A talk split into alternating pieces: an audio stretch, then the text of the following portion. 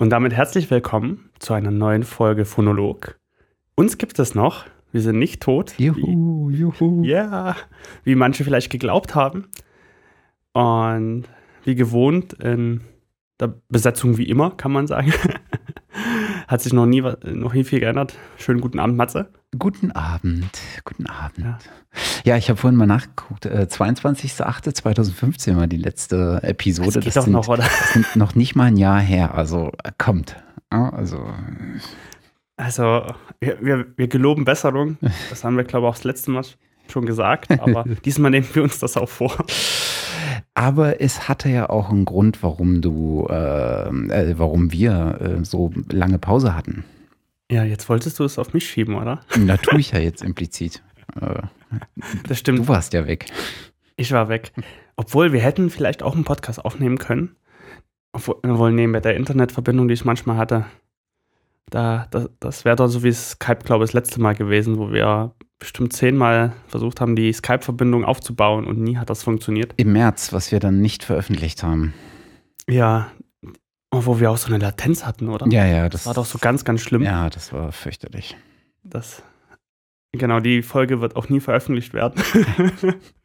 Ich bin mir gar nicht sicher, ob ich die auch nicht komplett einfach gelöscht habe. Normalerweise mache ich das ja nicht, aber ich, das war so echt so frustrierend danach, äh, dass ich gedacht habe, nee, weg damit. Ja, das, das glaube ich dir. Das hätte ich glaube auch gemacht, weil, nee, mit Latenz, ich hatte das, wir hatten das jetzt beim MDR vor, vor jetzt, letzt, letzte Woche, glaube ich. Mhm. Und da haben wir so verschiedene ISDN-Geräte, SIP-Geräte, mhm. die wir dann miteinander verbinden mal per ISDN, mal per UMTS. Und bei dem einen Gerät hatten wir fünf Sekunden Verzögerung in der ganzen Kette. Und das im Radio. Und das sollte live auch noch sein. Oh. Oh, das, das, ist ärgerlich. Das ist sehr ärgerlich. Wir haben es auch nicht gelöst bekommen. Im Endeffekt haben wir es dann äh, offline aufgezeichnet mm. und dann geschnitten und gesendet. Mm. Das war dann in Ordnung, aber. Ja, im Zweifel fährt man damit besser. Das Apropos SIP, eine bessere Lösung. Äh, ja. auch wir haben, nachdem wir mal zwischenzeitlich mal ein gescheitertes äh, Mumble-Experiment, jetzt habe ich ungefähr fünfmal mal in einem Satz gesagt, naja, egal. Es ist spät. Ähm, nachdem wir zwischenzeitlich mal ein gescheitertes Mumble-Experiment durchgeführt haben, äh, sind wir äh, heute zum ersten Mal äh, weg von Skype. Und äh, wenn sich das so weiter anfühlt, wie es sich jetzt anfühlt, werden wir das auch bleiben. Und äh, haben heute mal Studio Link in Betrieb genommen. Das ist so eine, ähm, so eine, ja, wie würde man sagen, ZIP, also Voice-over-IP-Software. Äh, eigentlich äh, ist das ein Hardware-Projekt, äh, wo du so eine Box hast äh, mit einem Ethernet-Anschluss, äh, wo halt ein anständiger ZIP-Client drauf läuft oder sowas in der Art. Erschießt mich nicht, wenn ich technische Fehler mache. Und ähm, der Sebastian Reimers, der hinter dem Projekt steht, der hat jetzt äh, in den letzten Monaten auch so ein äh, VST-Plugin für DRWs äh, gebastelt, plus eine Standalone-Version, ähm, mit der du das Ganze, äh, also so eine ZIP-basierte äh, Voice-over-IP-Verbindung aufbauen kannst äh, zwischen zwei Peers und das Ganze auch direkt in die DRW mit aufnehmen kannst. Und das ist äh, super Qualität und alles in allem auch handelbar vom technischen Aufwand. Also wenn man jetzt erstmal begriffen hat, was man, welches Rädchen man wo drehen muss, äh, dann ist das, glaube ich, ganz gut. Wir haben uns heute ein bisschen dumm angestellt am Anfang, aber hey. Nein, hey, nein. Gestolpert sind wir am Ende ähm, darüber, dass wir ähm, auf deiner Seite, glaube ich, 44.100 äh, Hertz eingestellt hatten als ähm, als, als, als, als, wie sagt man, was ist denn das? Also äh, Sample Rate. Äh, Sample Rate, genau. Äh, und äh, der, ähm, die SIP-Verbindung braucht aber 48 äh, Kilohertz. Und als das gefunden war, lief es sauber und ähm, ich würde fast sagen, also ein Double-Ender könnte nicht klarer sein als die Verbindung, die wir gerade haben. Insofern, juhu. Also fantastisch. Und es sieht auch noch cool aus. Ja. Also ich, ich finde die Software sehr übersichtlich ja. und du hast zwei schöne Balken, die sich die ganze Zeit bewegen. Ja, also, also es ist wirklich gut gemacht mit den Mietern. Ist immer noch Beta, aber äh, wir packen die Links mit in, den, äh, in die Show Notes. Äh, ich kann das wirklich jedem empfehlen und ich habe das mittlerweile auch ähm, ähm, so halb im beruflichen Einsatz. Insofern, das ist echt, äh, echt cool. Ja, sehr. Sehr, sehr nützlich und Ja. kann man, kann man nie besser machen. Genau. Ich, war- ich bin echt begeistert von der Idee. Weg von Skype und wie die auch immer alle heißen. Ja, ist total, ist total gut. War entspannt. Aber lass uns zurückkommen, äh, warum wir so lange Pause gemacht haben. Du warst nämlich Genau. weg. Ich war weg. Ich hatte keinen Bock mehr. Im wahrsten Sinne des Wortes. Äh, äh, genau, also es war ja auch Winter. Erstmal hatte ich keine Lust auf Winter. Ich bin ja doch eher dann das Sommerkind. Mhm. bin ja in Bulgarien ja auch geboren, obwohl das im März ist auch kalt, aber so. Ich wollte gern wieder ins Warme, Mhm.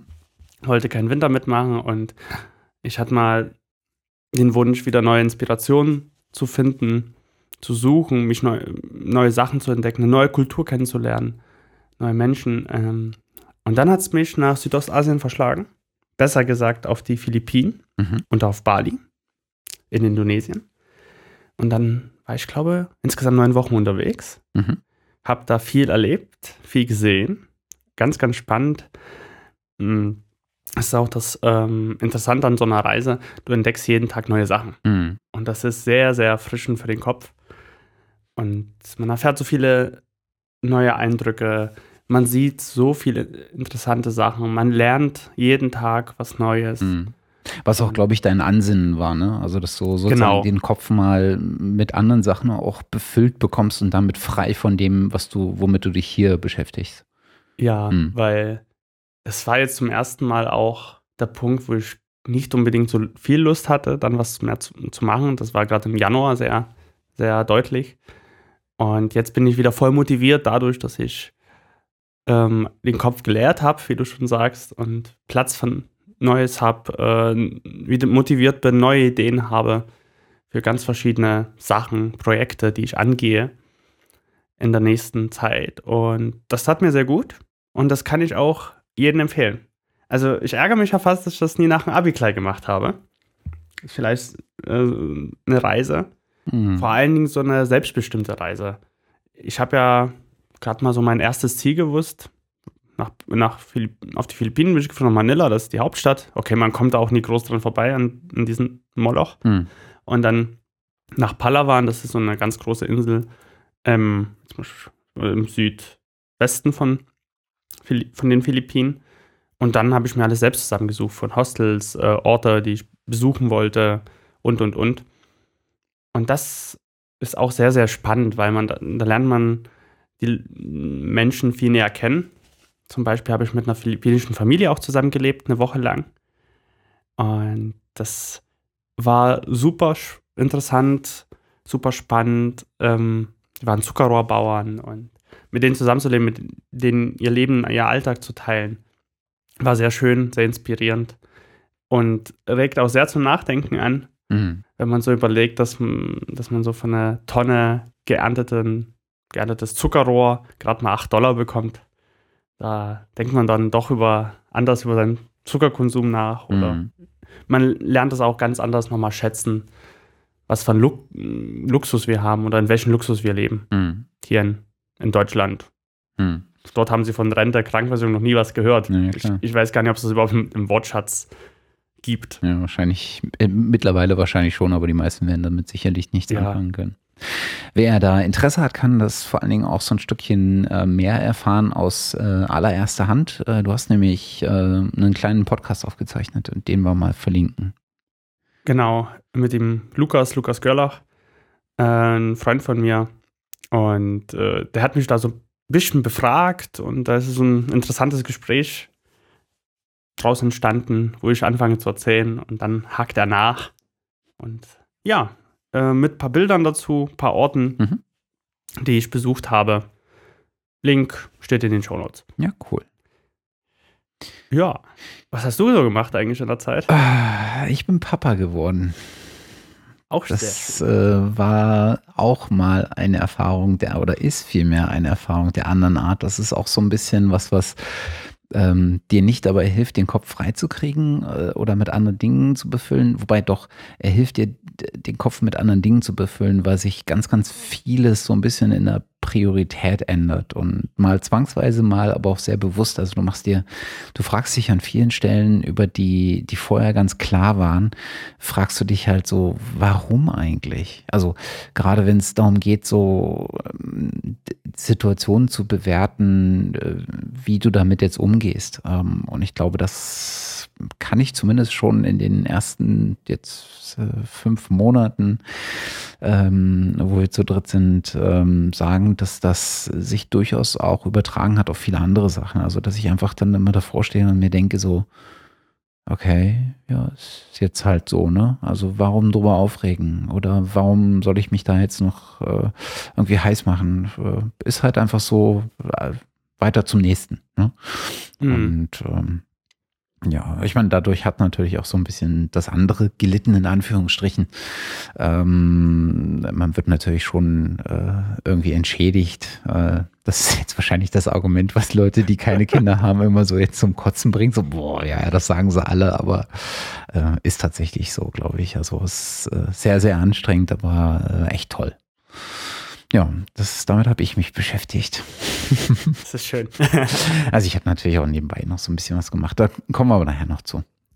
Ja, du hast quasi für den Podcast nach, Nachwuchs schon gesorgt. Ja, ja. In ferner Zukunft. Irgendwann gibt es wahrscheinlich auch kein lineares Radio mehr, sondern Podcast. Und dann gibt es, okay, gibt es ja jetzt schon Playlisten. Ja. Genau. die man sich dann selber stellen kann. Genau. Dazu kommen wir auch noch. Es ist, könnte auch so ein spannendes Thema Streaming Jo. Das Ver Veröffentlichen auf Streaming-Plattformen. Spotify ist ja gerade dabei, ein neues Projekt hier zu starten.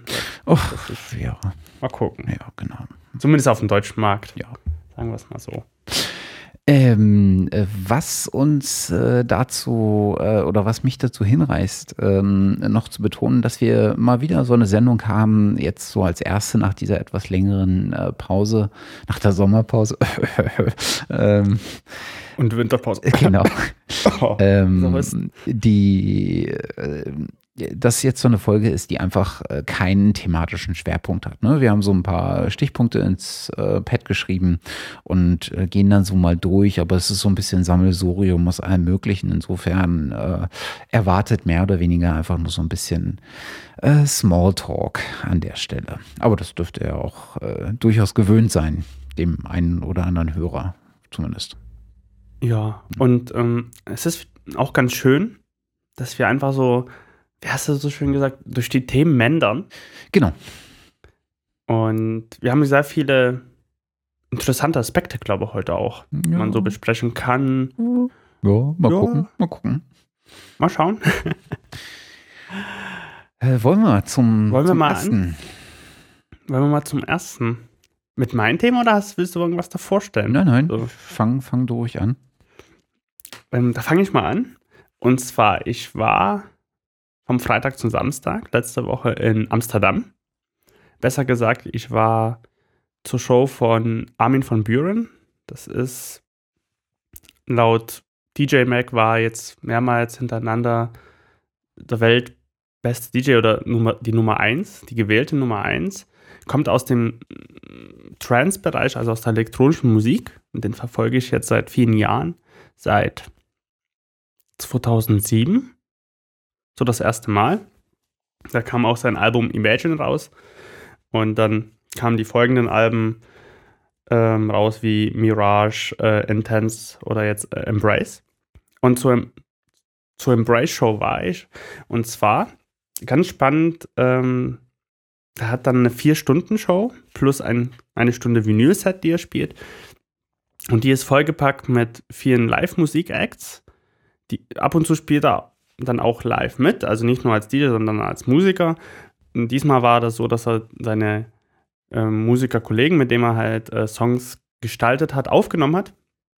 Und die haben dann gesungen oder Schlagzeug gespielt, Gitarre, Bass, so und so weiter, plus Tänzer, plus eine große Lichtshow und vielen Visuals.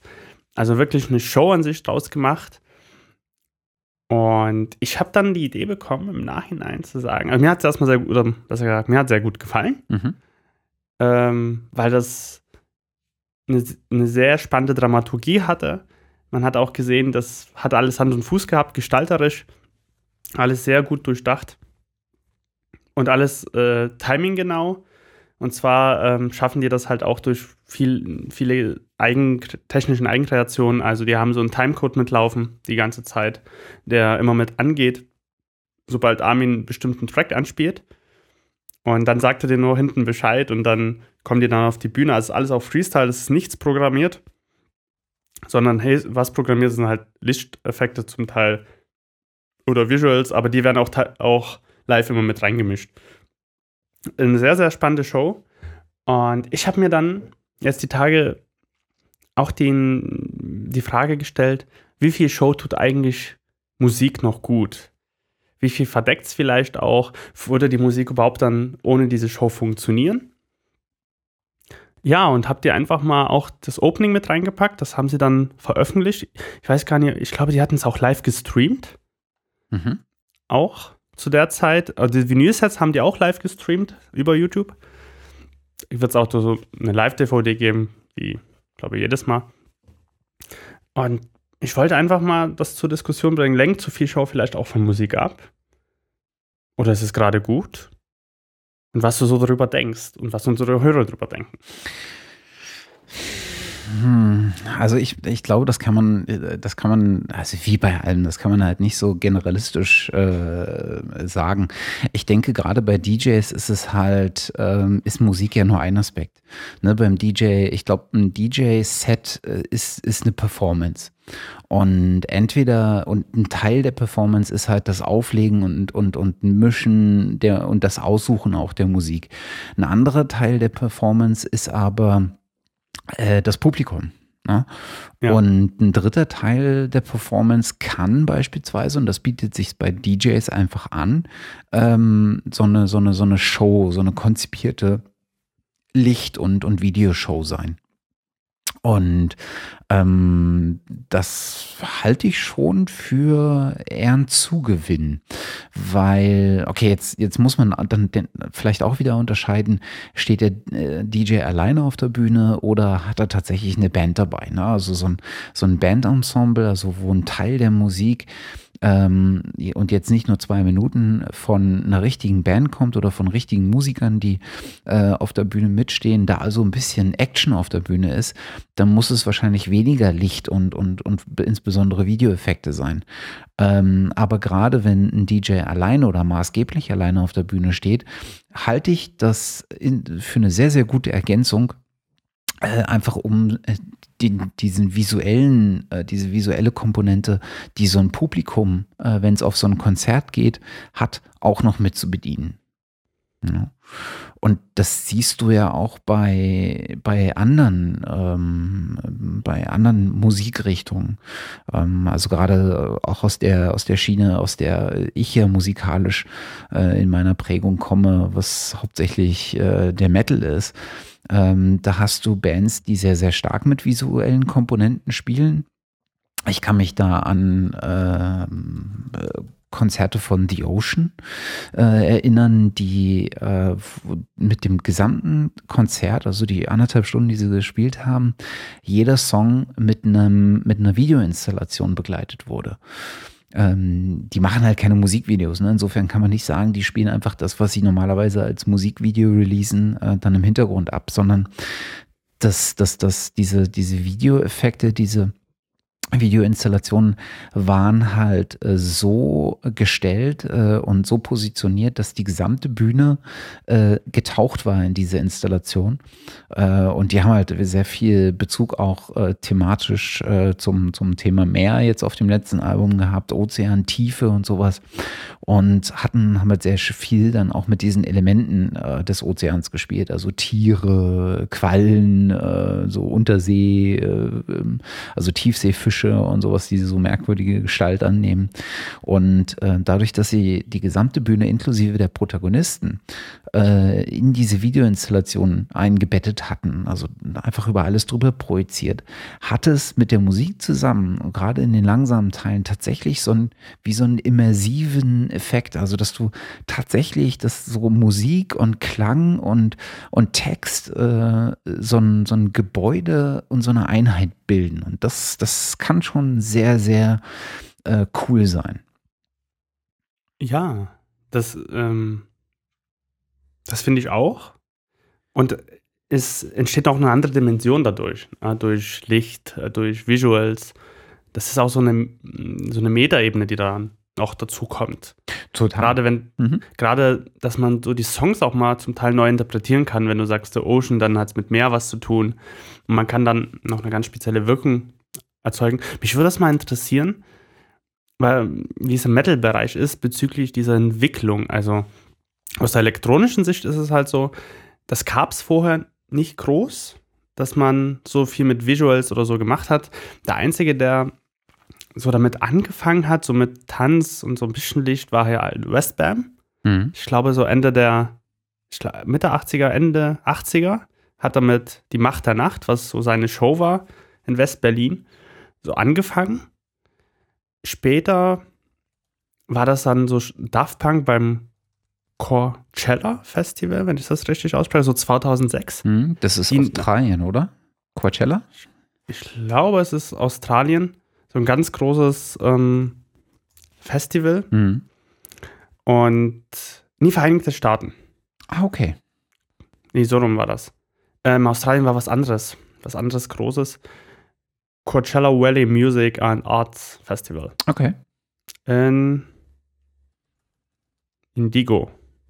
Nee, in Dio. So rum. In Dio, Kalifornien. Mhm. Und die haben dann mit einer ganz großen Show ähm, das eröffnet, glaube ich sogar, oder zumindest diesen ganz großen Auftritt gehabt, der das alles so verändert hat.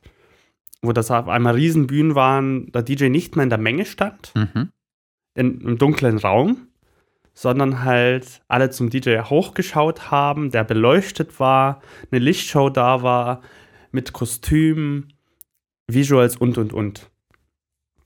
Und dann halt ähm, Armin, der halt so eine aufwendige Show gestaltet auch.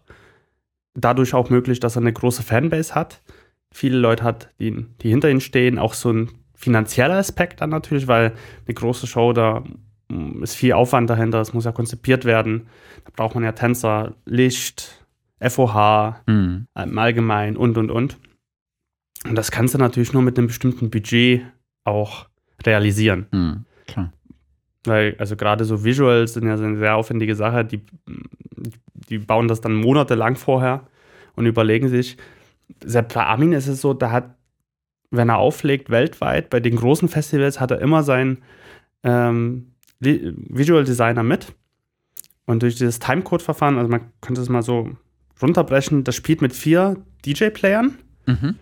und das spielt quasi immer mit zwei, die laufen in den Mixer rein und die werden dann zusammengemischt wie zwei Vinyl-Schallplattenspieler. Mhm. Und die zwei, die zwei äußersten sind jeweils an den davor stehenden, mit denen er spielt, gekoppelt. Das heißt, wenn er auf den einen Play drückt, startet der andere auch mit und in denen jeweils sind Timecode-CDs drin. Mhm. Und zwar sind da zwei Timecodes, der eine läuft vorwärts und der andere rückwärts. Okay. Und diese können dann, diese Signale können dann rausgesendet werden zu seinen Lichtmenschen, beziehungsweise ähm, einem Visual-Menschen, der dann da steht. Und der Armin tippt ihn per Rechner nur oben, welches Lied er spielt. Und dann zieht er quasi das Lied, die fertige, das fertige Visual-Konzept rein und das wird dann auf die große Leinwand live projiziert. Okay. Somit kann er Freestyle spielen und die Visuals sind dann immer genau richtig vom Ah, Timing her. nicht, nicht unclever. Also sehr, sehr klug gemacht, Ja. um dieses Live-Feeling zu haben, dass man halt kein, was, also was zwar auch leider mittlerweile manche DJs mal so ein programmiertes Live-Set haben, ein Live-Set in Anführungsstrichen. Ähm, und er macht das halt wirklich live, indem er sich das aussucht. Mhm. Und das gab's halt vorher nie in der elektronischen Musik alles. Mhm. Das gab's, gab's den dunklen Raum. Mhm. wo alle, wo der DJ im, in der Höhe des Publikums aufgelegt hat. Ja. Wo die, wie es ja heute in Berlin ja auch an vielen Stellen ja ist. Und die Frage ist, und da gab es halt so eine Entwicklung dazu, zu den, bei den größeren Acts, wo die Musik vom Underground mehr, das heißt Mainstream, aber populärer wurde. Mich würde es einfach mal interessieren, wie es im Metal-Bereich ist, ob es auch so eine Entwicklung gab oder ähm, oder ob es überhaupt so gewünscht ist auch. Eine, an, eine andere Entwicklung. Also äh, diese, diese DJ, ähm, äh, dieses klassische ähm, DJ-Auflegen im Club, was man äh, mit so einem DJ halt verbindet, ne? Das gibt's ja, äh, das gab's schon äh, immer ähm, und äh, das gibt's ja auch noch äh, an, an ja. vielen Stellen. Ne? Das ist ja so der Klassiker. Hinzu kommt halt, dass DJs, ähm, dass einige DJs so viel Publikum ziehen, dass es sich lohnt, diese konzertartigen Live-Shows zu machen. Und dann muss natürlich die Entwicklung auch dahin mitgehen, dass du nicht mehr nur äh, äh, dann, dann mit Musik äh, spielst, sondern dann musst du mit visuellen Effekten spielen, weil der Raum, ähm, in dem du dann auftrittst, sehr viel größer ist. Das heißt also, du kannst ihn nicht mehr nur mit Musik füllen. Das würde ihn so ein Stückchen weit leer zurücklassen oder teilweise leer zurücklassen. Du musst ihn also auch zusätzlich den, den, den, den, den Platz, den du mehr hast, musst du befüllen. Und das kannst du sehr, sehr gut über, über visuelle ähm, Dinge machen. In so einem Club spielst du ja auch oder spielt ein DJ ja auch mit Licht. Ne? Also in der Regel hast mhm. du gerade bei, bei elektronischer Musik, gerade wenn es in auch in die härtere elektronische Musik geht, Techno, Elektro, diese ganze, das, dieses ganze Zeug, ist ja, ist ja dieses Staccato-Licht, dieses flackernde Licht, äh, Stroboskoplicht oder sowas. Ja. Das erfüllt ja einen bestimmten Zweck. Das erfüllt ja so eine visuelle Komponente. Ne? Und ähm, insofern ist das auch also in so, in so einem Club-Umfeld ähm, gegeben. Und mittlerweile gibt es ja auch diverse Clubs, die zusätzlich auch noch mit Lichtshows spielen, mit äh, Videoinstallationen spielen oder gar mit, äh, wie auf, auf Ibiza oder sowas, die großen DJ-Clubs, ja auch mit Live-Schauspielern, äh, also äh, Actern spielen, die äh, irgendwo tanzen, die irgendwas mhm. vorführen, äh, sonst was. Also da diese visuelle Komponente gibt es unterschiedlich stark und gerade bei diesen großen Live-Shows ist das natürlich auch in, in entsprechendem Umfang. Beim Metal gab es diese visuelle Komponente immer schon, ähm, aber auf einer anderen Art. Ähm, beim Metal hat immer schon ähm, sowas wie, nenne es Uniformisierung oder Kostümierung eine Rolle gespielt. Also du trägst eine Message nach außen ähm, durch das, was du trägst, durch das, wie du aussiehst. Da spielt das Thema lange Haare eine Rolle, da spielt das Thema äh, Corpse Paint eine Rolle, also dieses, diese weiß-schwarz angemalten Gesichter. Ähm, ähm, dann spielt äh, die Lederkleidung mit Nieten besetzt eine Rolle. Äh, im, Im unterschiedlichen Metal-Genres dann halt andere. Ähm, da hat jedes Genre sozusagen fast sein eigenes, seine eigene Uniformi äh, Uniformart. Und ähm, Bühnendeko ist das zweite, womit sehr, sehr häufig gespielt wird. Ne? Also du hast immer schon eine bestimmte Art von Bühnendeko gehabt. In der simpelsten Form ist es oftmals nur ein großes Plakat äh, im, im Backdrop, äh, also sozusagen im Hintergrund der Bühne, ähm, mit dem Logo der Band, der jeweils spielenden Band drauf. Äh, dann gibt es äh, diverse Beispiele, wo du ähm, Mikrofonständer, äh, verzierte Mikrofonständer hast. Äh, ein Beispiel ist da, glaube ich, hier äh, der Sänger von Korn, äh, ist gerade der Name entfallen. Der hat sich von in so einem HR-Giga-Stil äh, so einen Mikrofonständer machen lassen. Ne? Das ist natürlich ein unglaubliches ja. Äh, äh, Wiedererkennungszeichen. Ähm, äh, dann hast du ähm, äh, Bühnendekos, äh, die ins Extreme getrieben sind. Äh, es gibt eine Black Metal Band, die sich, äh, die Gorgoroth heißt, die äh, dann halt mit Stacheldraht in der Frontline der Bühne arbeiten, mit aufgespießten Schafsköpfen, was ihnen dann so Spielverbote in Polen und Griechenland, also in den orthodoxen Ländern eingeheimst mhm. hat. Du hast sehr, sehr viele Bands, die mit dem Element Feuer spielen. Ähm, und dann geht's äh, bis hin zu den großen Acts wie King Diamond oder ähm, auch Alice Cooper, äh, die sich, äh, jetzt vollkommen unterschiedliche Genres, aber die sich einer regelrechten Theaterkulisse bedienen, wo auf der Bühne also so äh, Schlossbauten aufgebaut werden oder Gefängnisbauten oder äh, also die, die so wirklich äh, Theater theatermäßige Bühnenkulissen auffahren, um darin zu performen, was wieder äh, der, der Gesamtheit der Performance äh, sozusagen äh, Rechnung trägt. Und du tatsächlich diesen, diesen Auftritt als einen darstellerischen Akt in seiner Gesamtheit hast. Und ich, ne, ich vermute, das ist, das kannst du, das hast du in jedem, nahezu jedem Stil. Also mir würde wirklich nichts einfallen auf Anhieb, wo das nicht zu bestimmten Teilen auch eine Rolle spielt. Selbst ein Orchester. Ein Orchester ist ja in einer bestimmten Art und Weise aufgebaut. Zum einen aus klanglichen Aspekten, ne, also mhm. die Stellung der einzelnen, der einzelnen Instrumentengruppen. Aber natürlich steht es irgendwo.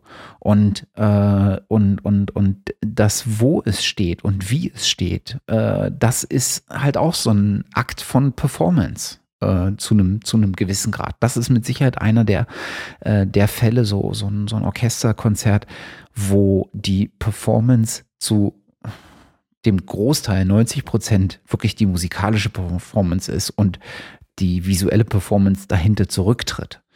Aber äh, ist, meines Erachtens ist das überall so. Und sei es bloß aus dem Aspekt Kostümierung.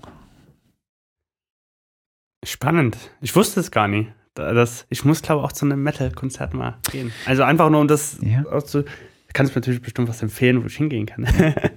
Also, wie gesagt, du findest auch Bands, die das alles ja. nicht machen. Ne? Also die meisten machen Natürlich, schon so ein, so ein ja, Plakat im Backdrop, dass du weißt, welche Band spielt.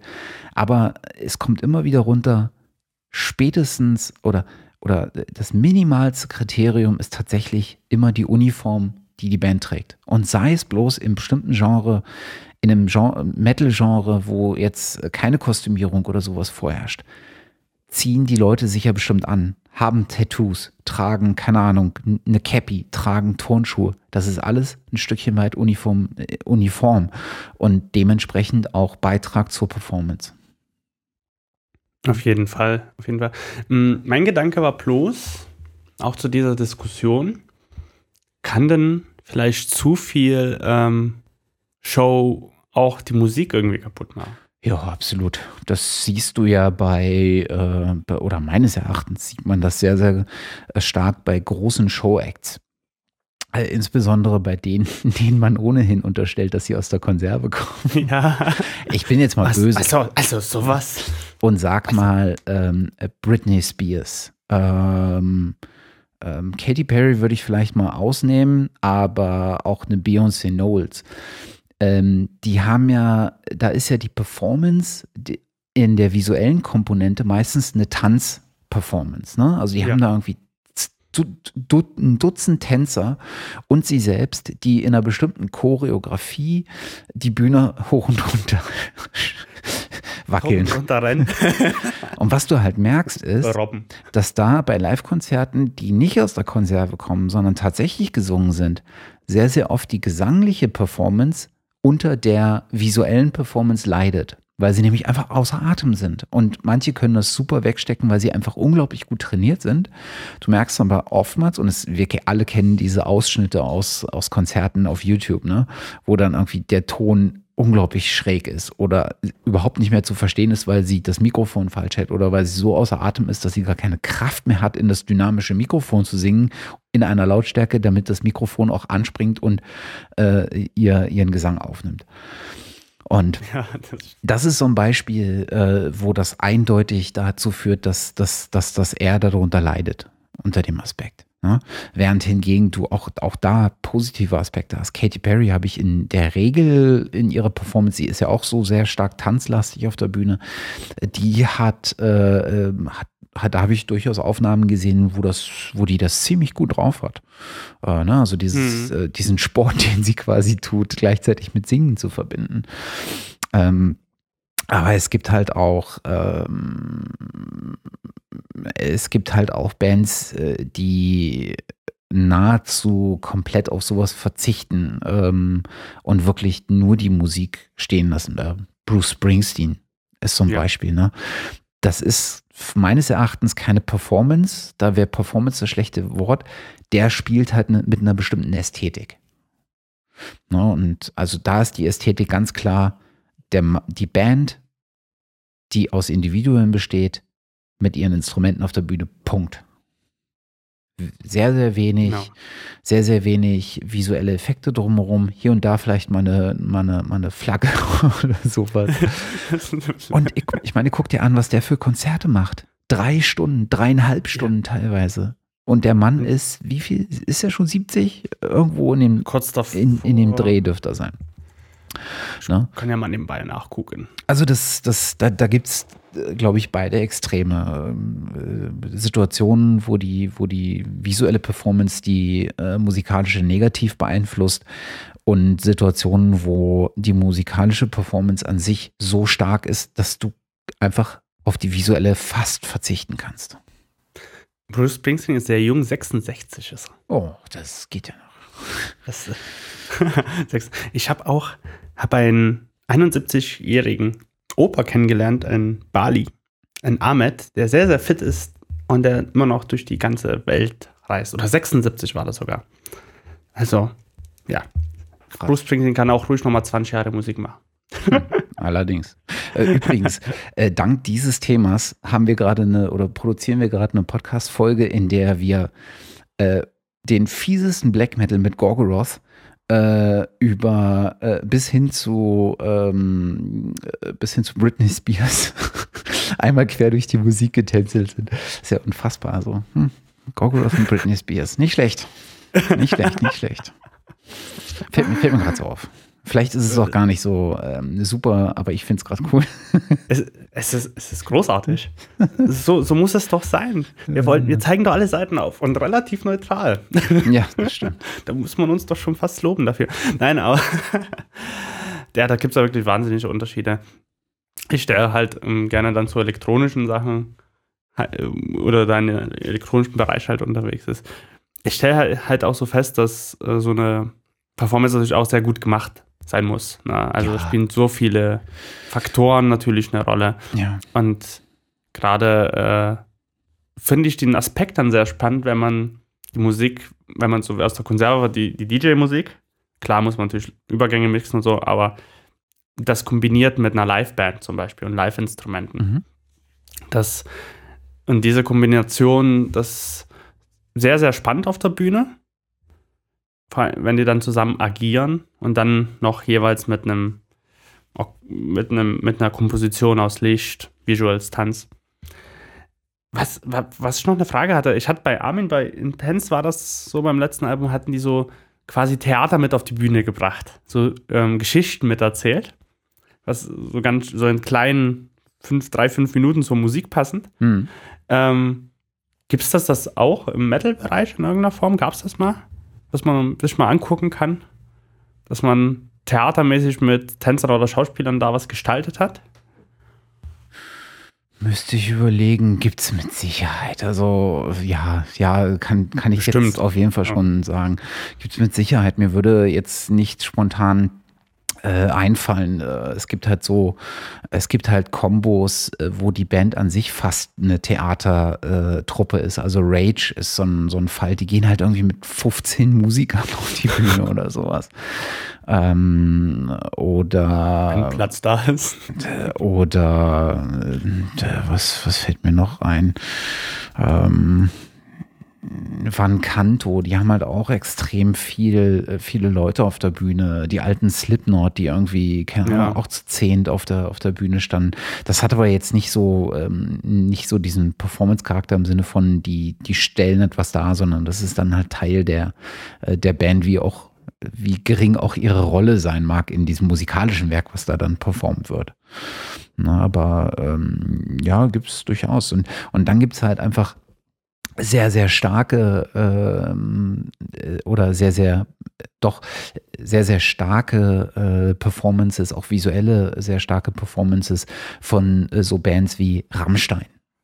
Ja. Würde man sofort erkennen, dass es Rammstein ist, auch wenn man die Musik nicht hören würde, aufgrund der Ästhetik auf der Bühne. Ne? Die haben es halt einfach geschafft, auch dieses, das zu transportieren. Das muss man nicht gut finden, finde ich, es ist auch nicht mein Fall, aber die haben es halt einfach geschafft, zusätzlich zur Musik, die eine ganz, ganz besondere Ästhetik hat, auch noch diesen Aspekt äh, der, der Bühnenästhetik ganz, ganz klar für sich äh, ein Markenzeichen aufzudrücken. Auch so eine Band aus dem elektronischen Bereich, die damit sehr, sehr stark äh, immer umzugehen wusste, ist Kraftwerk. Also Mhm. wer das noch nicht kennt, guckt euch mal ein Kraftwerk-Konzert auf, äh, auf YouTube an. Das ist, das ist Performance von Anfang bis zum Ende und zwar in einer Art und Weise ähm, ausgeführt und durchdacht äh, in der Verbindung zwischen Mensch und Maschine und sowas. Ähm, das ist echt sehenswert. Also es ist wirklich cool. Und die, die sind ja letztendlich DJs, mehr oder weniger. Ne? ja, Also. Elektroniker im, im, im besten. Sinne. Ne?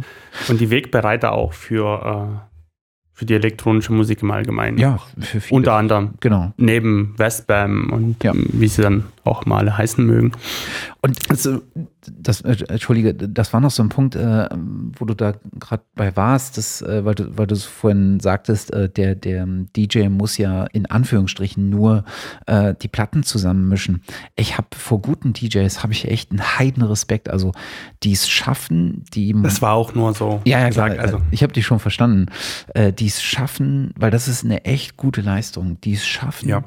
In den richtigen Moment die richtige Musik zu liefern und damit nicht nur das Publikum anzuheizen, sondern das Publikum durch so eine Wellenform am Abend zu schieben. Ne? Also sie, sie abzuholen auf einem Tiefpunkt, sie hochzupuschen das erste Mal, dann sie wieder ein bisschen runterfahren zu lassen, dann wieder hochpushen, höher als über den ersten Berg, äh, wieder runterfahren, bis hin zu einem zu einem Höhepunkt, wo es wirklich gipfelt, wo dann alles zusammenkommt, oftmals dann auch die Lichtshow komplett aufdreht, die Leute total ausrasten.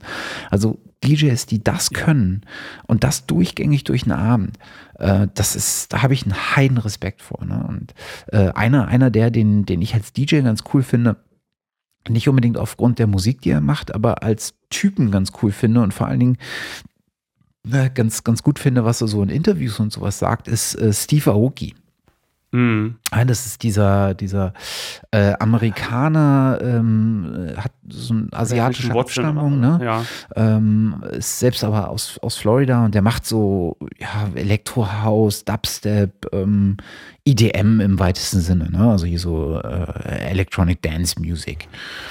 Äh, und äh, der, der schafft das oft anscheinend. Also der ist halt äh, einer der be- bekannten DJs, äh, weltbekannten DJs, wird auch äh, irgendwie überall gebucht und, ähm, und dem, der kann das so gut verpacken, so in Interviews. Und das, das finde ich ganz, ganz cool. Also wer das mag, der kann dem mal hinterher googeln. Das ist ganz geil. Ja.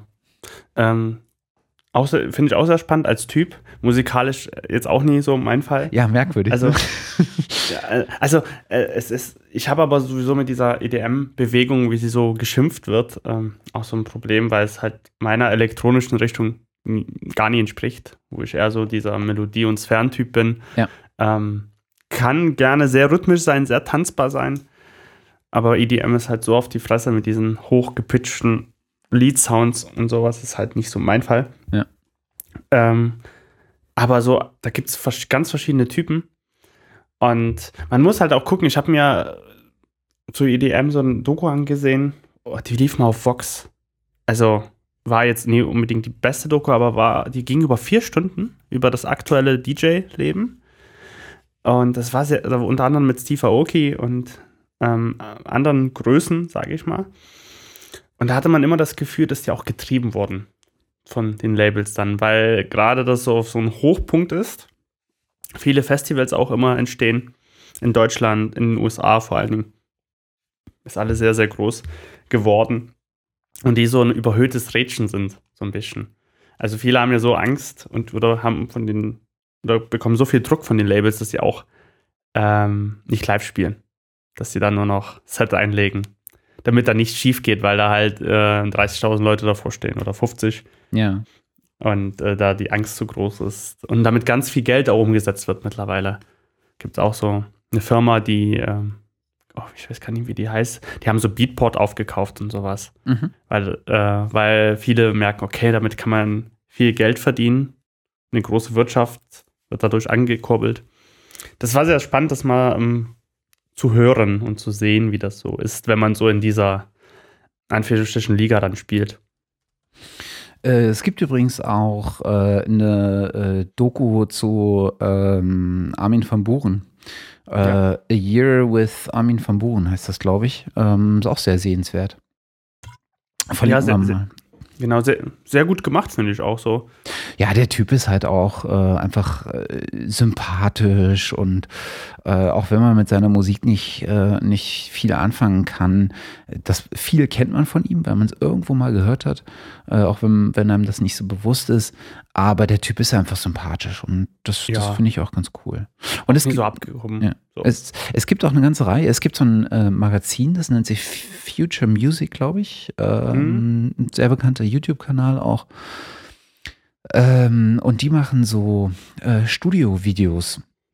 Und auch da war Armin van Buuren mal äh, zu Gast und äh, hat so ein bisschen über sein Studio, was er da verwendet, wie er Beats baut und sowas äh, oder Songs baut. Ähm, ist auch ganz, ganz sehenswert. Und ähm, wer sich das angucken mag, dazu noch zu seinem vorletzten Album Mirage hat er auch im Vorfeld, bevor die Songs veröffentlicht wurden, so kleine Videos produziert oder produzieren lassen, ähm, wo er auch zu Songs erklärt, wie die entstanden sind. Auch dann Okay. seine Projekte da aufmacht und sagt, hier da haben wir gemacht. Auch sehr äh, hörenswert, auch so die Geschichten dahinter zu erfahren. Das finde ich auch immer so einen ganz spannenden Aspekt. Ähm, Geschichten, Erzählungen, die Stories, wie man so schön sagt, äh, warum es die Musik eigentlich gibt. Was so die Inspiration war, was zu gestalten. Mhm. Und das sollte verlinken wir alles mal. Ja, ja. Ich bin erstaunt, dass du das alles kennst. Äh, Naja, sagen wir es mal so. Ähm, ich bin ja, ähm, ich habe ja tatsächlich elektronische Wurzeln. Also noch bevor ich äh, Metal gehört habe, habe ich äh, so Synthie-Pop gehört, äh, Depeche Mode und sowas. und bin von, und, und bin von da aus ähm, in so zwei Richtungen gedriftet. Das, eine war halt einfach die handgemachte äh, Stromgitarrenmusik, weil ich einfach, äh, ich bin ein unglaublicher Instrumente-Fan. Ich bin, ich kann dem total was abgewinnen.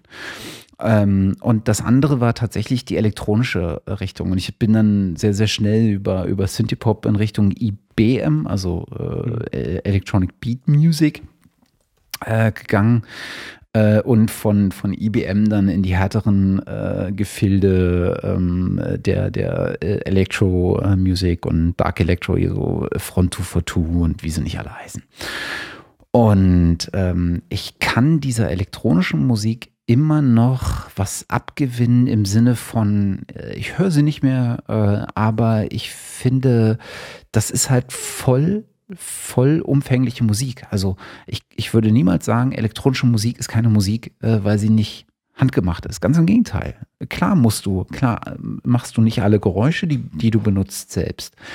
Aber zu einem großen Teil ähm, samplest du die Sachen oder du benutzt sie und baust sie neu zusammen. Du, äh, du, du, du veränderst sie klanglich durch äh, intelligenten Einsatz von äh, Filtern äh, oder EQs oder sonst was. Und auch dafür braucht man ein grundlegendes Verständnis, um äh, damit äh, Musik, die äh, hörenswert äh, und vor allen Dingen auch verkaufsfähig ist, zu machen. Also du musst ja trotzdem wissen, wie Harmonien funktionieren und sei es bloß intuitiv äh, oder wie du äh, mit was für einem Beat du jetzt äh, arbeiten musst, ob, ob, ob du jetzt eher auf ein Achtel triolisch oder ein Achtel äh, mit Swing gehst, äh, um es menschlich erscheinen zu lassen oder ein straight Sechzehntel Rhythmus oder sowas. Also all diese Sachen musst du ja trotzdem wissen und das ist vollumfängliches Musikmachen, was die Jungs da machen und ich bin einfach ein viel zu großer Musikfan, um mich dessen äh, zu verwahren. Das finde ich äh, sehr schön, sehr lobenswert. Ja, ja. Und ähm, kann ich dir auch noch zustimmen, da ich ja selber ja auch aus der Richtung ja komme, bin und immer mehr zumindest wieder versuche zu machen, mehr Musik. Hab mir auch ein Stage-Piano gekauft, dazu gleich später ja, mehr. Ähm, und das ist eine andere Herangehensweise. an Total. Das Musik machen. Total. Das, äh, es ist was anderes, als wenn man jetzt sagen würde, okay, ich habe jetzt eine Gitarre und schreibe dazu einen Song als Singer-Songwriter zum Beispiel. Hm. Das, ähm, weil durch die Elektronik, die eingesetzt wird, sind die Möglichkeiten auch mal, noch mal ganz andere, sind komplett erweitert. Weil so jedes, jeder Effekt ist eigentlich ein Instrument, wenn man das so will, Ja, das was man stimmt. dann kombiniert. Also wenn ich zum Beispiel so einen ähm, Looper habe zum Beispiel, der dann so die Beats verändert. Es gibt so äh, DubFX, zum Beispiel, der äh, Musiker aus Australien, der spricht seine Beats live ein. Bassdrum, Hi-Hat und und so weiter, loopt die in dem Moment und dann ähm, singt er drauf. Das Wie ist dann der? DubFX. Ach, DubFX, okay. DubFX. Kennst du vielleicht? Ja, ja, auch, ja, sag genau. Der, der das auch sehr kreativ umsetzt. Ähm, Nochmal eine ganz andere Richtung von, würde ich mal sagen, obwohl kann man es elektronische Musik noch nennen? Äh, äh, ich glaube, oder so eine Mischung zumindest. ja, ich glaube, der, der bemüht sich halt einfach äh, oder der bedient sich ganz, ganz vieler Elemente aus unterschiedlichen Richtungen, auch so Beatboxing und, und Reggae-Elemente und, da- und Hip-Hop und und Dubstep. live und Genau. ähm, ich glaube, Saxophon hat er öfters mal dabei und das macht es auch sehr, sehr spannend. Und wenn man jetzt zum Beispiel jetzt schaut, äh, wie so ein wie so eine elektronische Musik halt auch entstanden ist, mit, wurden ja mit Computern ja ganz viel auch umgesetzt, so mit Samplern, mit Bandmaschinen und so. Durch die Sampler konnte man das alles manipulieren und dann hatte man auf einen Synthesizer, wo man die eigene Klänge zusammenbauen konnte, die gar nicht harmonisch unbedingt sein müssen, die auf einer ganz anderen Weise funktionieren. Hm. Und das hat die Musik auch sehr bereichert und viele andere äh, Sachen inspiriert, andere Musikrichtungen mit ins, inspiriert, erweitert, auf einer ganz anderen Ebene gebracht. Ja, das stimmt. Ja, es gibt, es gibt halt einfach äh, unglaublich viele unterschiedliche Arten, Musik zu machen. Äh, und das ist, das macht es dann wieder spannend, weil am Ende ist alles von diesem Zeug ähm, ein kreativer Akt. Und hinter einem kreativen Akt steht immer jemand, der den kreativen Akt be begehen muss. Und, und äh, da steckt am Ende dann auch immer doch wieder Handwerk und Können und manchmal auch ein Quäntchen Glück, äh, aber vor allen Dingen Handwerk und Können und Enthusiasmus drin. Und das kann ich einfach immer gutheißen. Und Ideen und Ja, Inspiration. Ja. Und das ist auch immer sehr spannend. Also ich bin da immer auf der Suche im, im Netz oder bei Freunden, tausche mich da auch immer aus und es, es ist spannend, wenn Menschen produktiv sind. Ja. Und wenn sie sich ähm, generell versuchen auszudrücken, egal auf welcher kreativen Art und Weise. Äh, Zum Beispiel mache ich das jetzt auch nochmal, ich greife jetzt mal was vor. Mhm. Was auch sehr spannend ist, ähm, ich arbeite gerade an Klangkompositionen zu Bildern, zu stehenden Bildern. Mm, Für einen Freund von mir, äh, Sven, Sven Sauer, der Matte Painting macht. Matte Painting heißt übersetzt dann Mattscheibe, Mattscheibe bemalen, wenn man so nehmen würde. Er macht so verschiedenste Kunstprojekte. Auf der, auf der einen Seite in seiner Matte Painting Richtung äh, macht er vieles für Game of Thrones unter anderem. Matte Painting heißt, dass man dann, wenn, wenn man so eine Burg sieht bei Game of Thrones, Mhm. die im Hintergrund ist, heißt es ja nie, dass die Burg dort da stand. Das, die war oder ist meistens reingezeichnet Mhm. und das macht er zum Beispiel. Oder wenn dort eine Landschaft ganz bestimmt aussehen muss mit da Felsen und ähm, da irgendwie, äh, was weiß ich, ein bestimmtes Gras und und und und am Ende muss da noch ein Fluss durchfließen, das zeichnet alles rein. Mhm. Was halt in einem bestimmten Stil auch gezeichnet werden muss, Genau. damit es in der äh, Digitalisierung nachher, also in dem Film, nachher in dem fertig geschnittenen Film auch echt aussieht. Echt, Mhm. sehr echt. Und da hat er verschiedenste Projekte gemacht. Auch letztes Jahr war so Deutschland 83. Ist auch eine andere deutsche Produktion, wo es halt darum geht, dass es äh, Deutschland mit in den 80ern dargestellt wird. Auch eine ganz spannende Geschichte. Mhm. Und er macht äh, Kunstausstellungen verschiedenster Natur, zum Beispiel 360 Minutes Art, die er in, in den vergangenen Jahren gemacht hat. Das ist ein Konzept, ähm, Künstler stellen Werke zur Verfügung, die sie extra für, für einen Abend gemalt haben. Aha. Genauer gesagt für, für sechs Stunden. Und wenn das zum Beispiel, wenn diese sechs Stunden um sind, müssen alle Kunstwerke verkauft werden. Und die nicht verkauft wurden, werden verbrannt. Krass. Das ist dadurch entstanden, dass die zeigen wollten, dass Kunst nicht mehr ähm, aktiv konsumiert wird, nicht bewusst mehr wahrgenommen wird. Und wenn du ein Kunstwerk hast, was nur sechs Stunden quasi existiert, saugst du es ja auf und am Ende entscheidest du dich, will ich das haben oder nicht. Will ich das, hat mich das so inspiriert, hat mich das so bewegt, dass ich das, dass ich das behalten möchte. Dürfen auch keine Bilder gemacht werden von den Kunstwerken, damit es einzigartig bleibt. Okay. Und die Bilder, die das halt nicht geschafft haben oder die es nicht zum Käufer geschafft haben, die sind dann weg, sind dann verbrannt. Und da wird es ein neues Konzept geben in Berlin. Ich weiß noch gar nicht, ob ich das erzählen darf. Auf jeden Fall ähm, arbeite ich gerade zur Klangkomposition dazu. Das heißt, ich denke mir Atmosphären aus, Geräusche, die zu den Bildern sehr passend sind.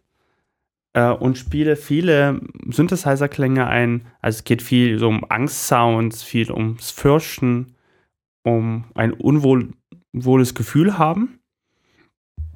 Und da ist es auch sehr spannend, eine, diese Metaebene zu erschaffen. Zu sagen, ich habe das Bild und jetzt erweitere ich das nochmal. Aktiviere die emotionalen Parts im Gehirn, in, in, unserem Denken und baue dadurch dieses Gefühl auf. Ah, spannend. Da bin ich sehr an Experimentieren, gerade viel mit Ableton Live. Und ich informiere dich gerade, weil wir es ja live aufstellen wollen, über äh, Richtlautsprecher. Mhm. Das heißt, Lautsprecher, die eine bestimmte Richtwirkung haben, in einer Kegelform, ich glaube so 180 Grad oder sowas, beziehungsweise dann sehr gerichtet nach unten, schallen, ähm, damit man das auch transportieren kann. Da gibt es dann so verschiedenste Voraussetzungen, wie hoch ist der Raum, was für eine Beschaffenheit hat, wie viele Menschen sind da, Entschuldigung, wie viel Abstand ist zu den nächsten zu den nächsten Bildern und, und, und. Da bin ich gerade viel am Konzipieren, viel am Überlegen, ähm, Komponieren auch. Dazu nutze ich auch mein Klavier. Habe mir nämlich ein Stage Piano gekauft. Ein Klavier Elektro 5D 61. Ein Stage Piano mit halbgewichteten Tasten, mit äh, sehr schönen Klängen drauf, Pianoklängen, Streicher und und und die mal Orgelklänge, die man verändern kann, auch zu einem gewissen Teil mit, mit äh, Effekten versehen kann. Ja, und übe auch dementsprechend auch mehr zu spielen, bildet mich auf dieser Ebene sehr, sehr weiter. Ach ja, so ein Stage-Piano. Ich äh, würde ja immer noch äh, träumen von einem Nord. Ja. Allein schon, weil sie rot sind. Ja, ich, ich habe jetzt, ich, das zeige ich dir das nächste Mal. das ist, also die rote Farbe ist toll. Ich habe auch überlebt, überlegt, Nord mir zu holen oder nicht. Bin aber bei dem, ähm, bin jetzt quasi beim, beim Elektro gelandet, was ich sehr schön finde. Äh, ich habe 61 Tasten, das reicht mir persönlich aus. Ähm, und durch die Funktionalität, die Synthesizer-Winde war auch nicht schlecht aber die hätte keine halbgewischten Tasten gehabt, sondern, ich sag mal, nur dynamische Tasten. Es gibt aber dann natürlich die größere Variante, dann die Stage, die Stage, äh, wo man vollgewichtete Tasten hat, die dann aber halt preislich auch woanders liegen. Das muss man dann ah. auch sagen. Warte mal, warte mal, das, äh, ich, ich habe äh, ich hab gerade was durcheinander gebracht. Das Klavier ist doch ein Nord. Ähm, aber da gibt es speziell von aber warte mal, wir mal gucken. Und zwar gibt's.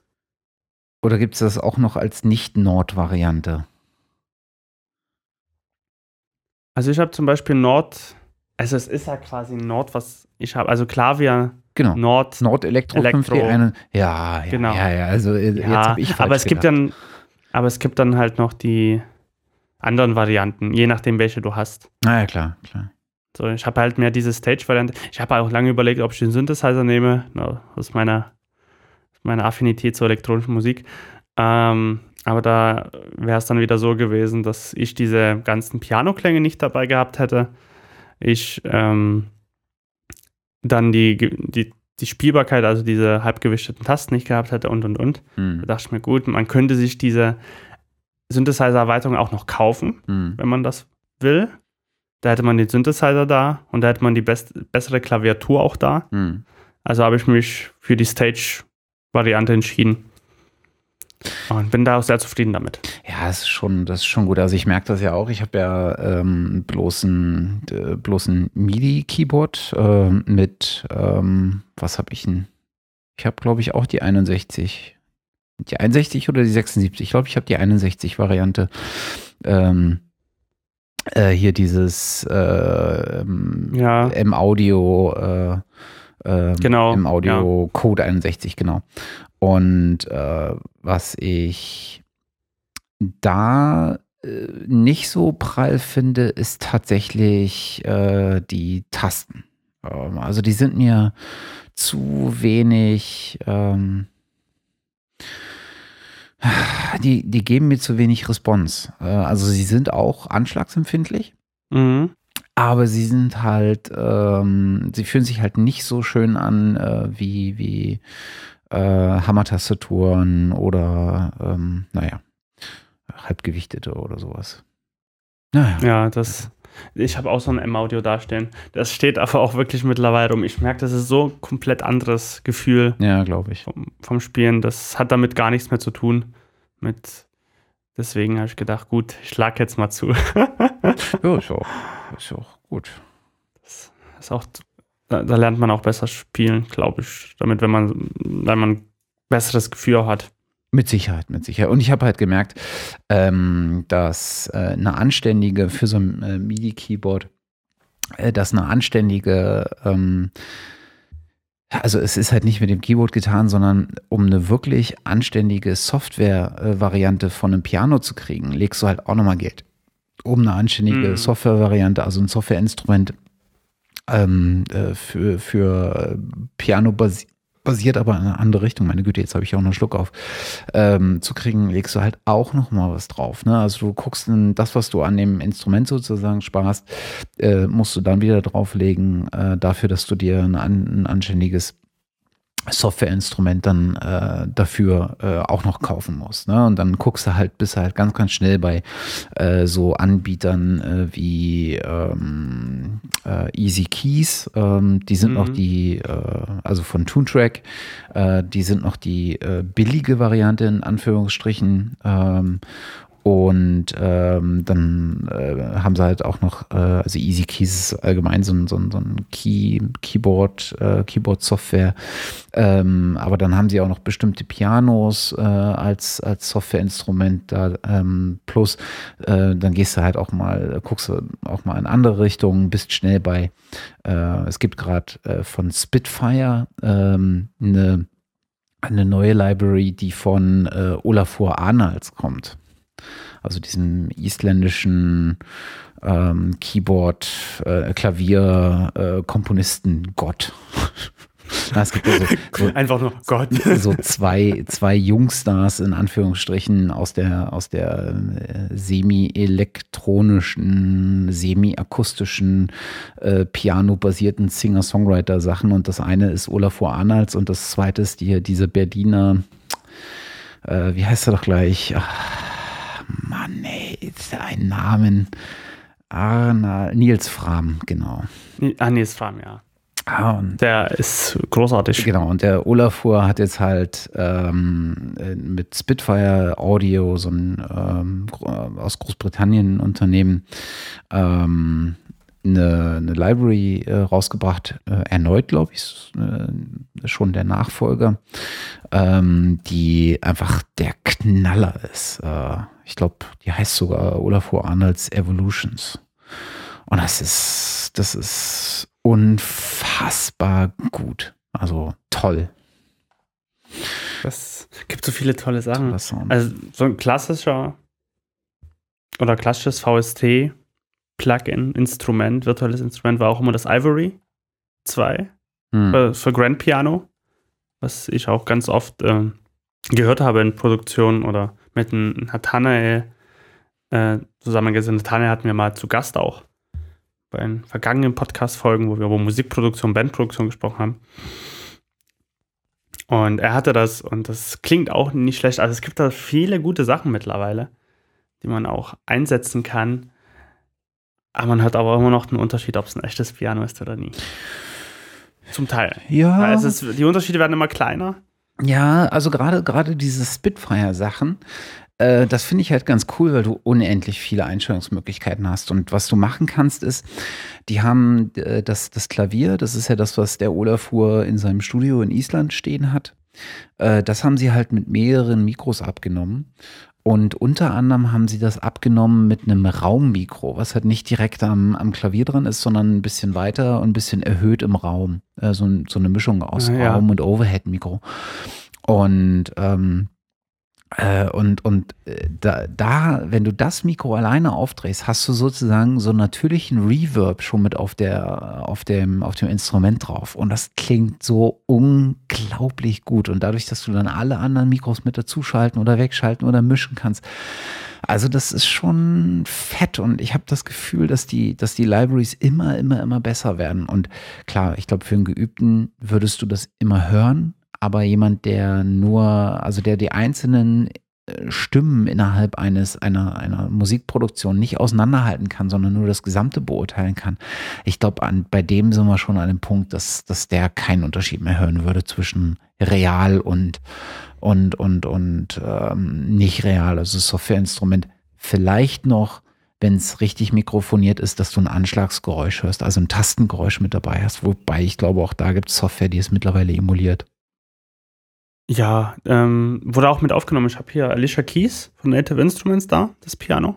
Mhm. Und da hast du auch so Tastengeräusche, wo die Finger dann so anschlagen. Ah ja, okay.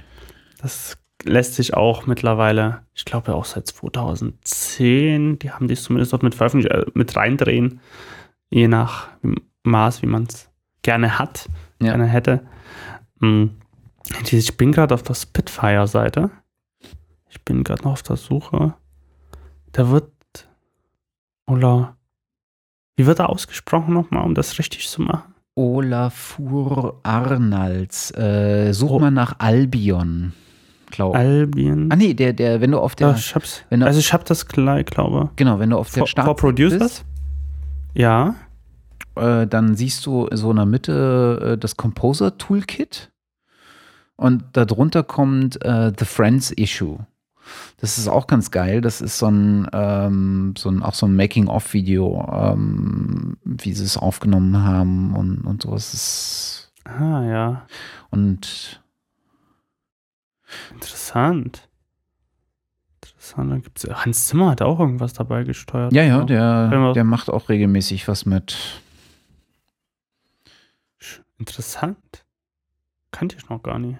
Also Spitfire macht gerade eine ganze Menge und ich finde die Sachen einfach Bombe, um es mal ganz Bombe. plakativ zu sagen.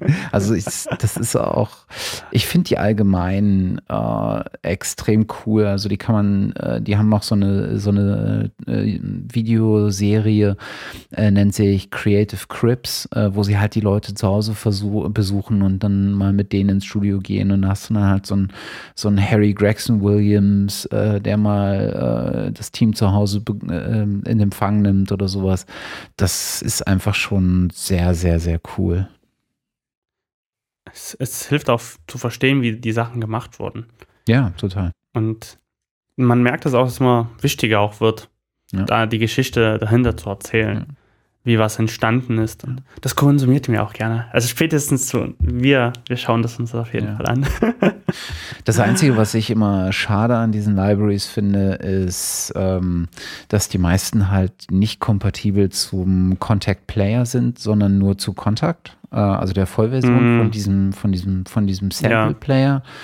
Und der kostet alleine schon 399 Euro. Und für so Leute wie mich, die das aus Spaß am Vergnügen und so hobbymäßig machen, ist das halt einfach unendlich viel Geld.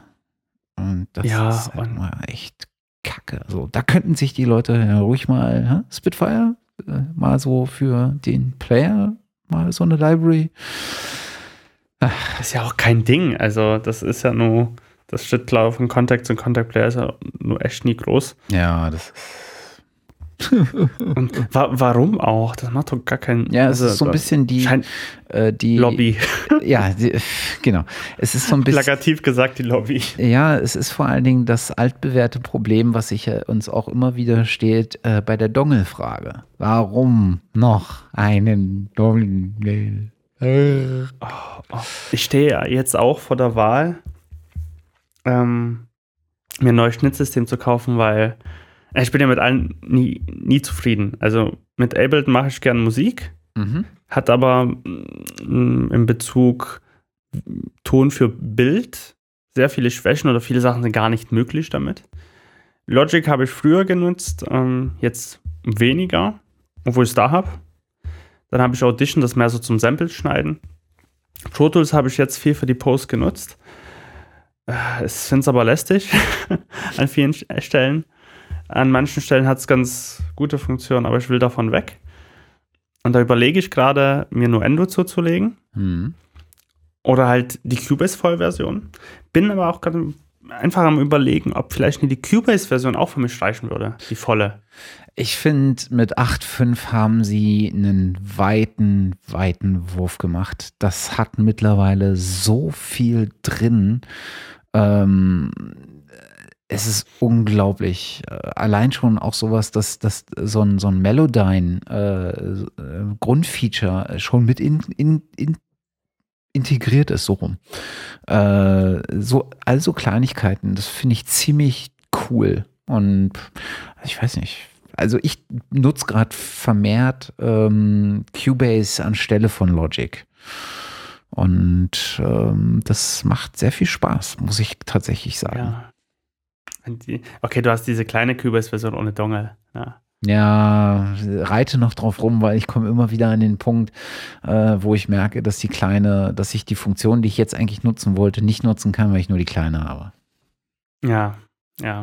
Und dann müsste man upgraden und die nächste ist halt mit diesen fucking Dongle-Scheiße. Ja, für das, ich wäre tatsächlich bereit, für Cubase den Dongle zu, äh, zu, zu akzeptieren. Mhm. Aber es kostet halt auch gleich wieder. Weißt du, die Artist-Version, äh, die sozusagen die nächstgrößere wäre, äh, die kostet halt auch gleich wieder ein paar hundert Euro. Ne? Und die Vollversion mit Ja. 600, glaube ich. Das ist halt alles gerade Geld, was ich jetzt nicht so unbedingt da äh, ohne weiteres draufschmeißen kann. Ja, natürlich. Ja, und Das, das ist halt schade. das ist wer weiß, vielleicht kommt ja dann auch eine Möglichkeit. Man, Ja, man weiß es ja manchmal nie. ja, ja. Ja. Ich meine, es, ich würde mich nicht wundern, äh, Cubase hat ja auch gerade ähm, dieses, äh, dieses Collaboration-Tool ähm, jetzt äh, tatsächlich freigeschaltet. Äh, also, dass du sozusagen äh, mit mehreren zusammen an einem Track remote arbeiten kannst. Und es würde mich nicht wundern, wenn Cubase auch den Schritt ähnlich wie äh, Adobe geht hin zu so einem Abo-System, dass du äh, Komponenten davon dir klicken kannst und nicht so diese festgezurrten Packages hast. Vielleicht nicht in naher Zukunft, aber irgendwann doch. Das wäre eine sehr schöne Ergänzung. Das würde ähm, auch in ihrem System passen, in ihrer, in, in ihrer Philosophie. Da sie ja sehr innovativ am Arbeiten, könnt ihr durch diesen Schritt ähm, sehr viele Kunden auch gewinnen. Ja, also ich finde, ich finde, Steinberg hat in den letzten Jahren äh, als Unternehmen tatsächlich zugelegt wieder. Ich hatte die so ein bisschen verloren ähm, in den so Anfang der 2000er bis Ende der 2000er hatte ich die jetzt nicht so richtig mehr auf dem Schirm. Also klar, sie waren immer da mit Wavelab und äh, und Nuendo und und Cubase. Es war immer da halt, aber nie mehr. Genau, aber ich hatte es nicht auf dem Schirm als tatsächlich welche, die so an, an, äh, ähm, an der Spitze der Fortentwicklung stehen. Und das tun sie mit Sicherheit immer noch nicht. Es gibt immer noch äh, weitaus kreativere und äh, äh, technologisch innovativere Unternehmen. Aber wenn man bedenkt, was für ein Riesenschiff das mittlerweile ist, also was für eine Produktpalette, was für eine ähm, weite Produktpalette mit was für einem Durchsatz in der Szene, äh, die mittlerweile mit sich ziehen, finde ich das gar nicht schlecht, was die machen. Und sie haben eine, eine große Fanbase in Deutschland, kann man sagen. Mhm. Also mit Nathanael haben wir das mal drüber besprochen. Es gibt viele Bands, die mit teils vorproduzierten Sachen zu ihm kommen, auf, als Cubase-Projekt. Ja. Und er muss sich das dann nur, nur noch rüberziehen. Ja.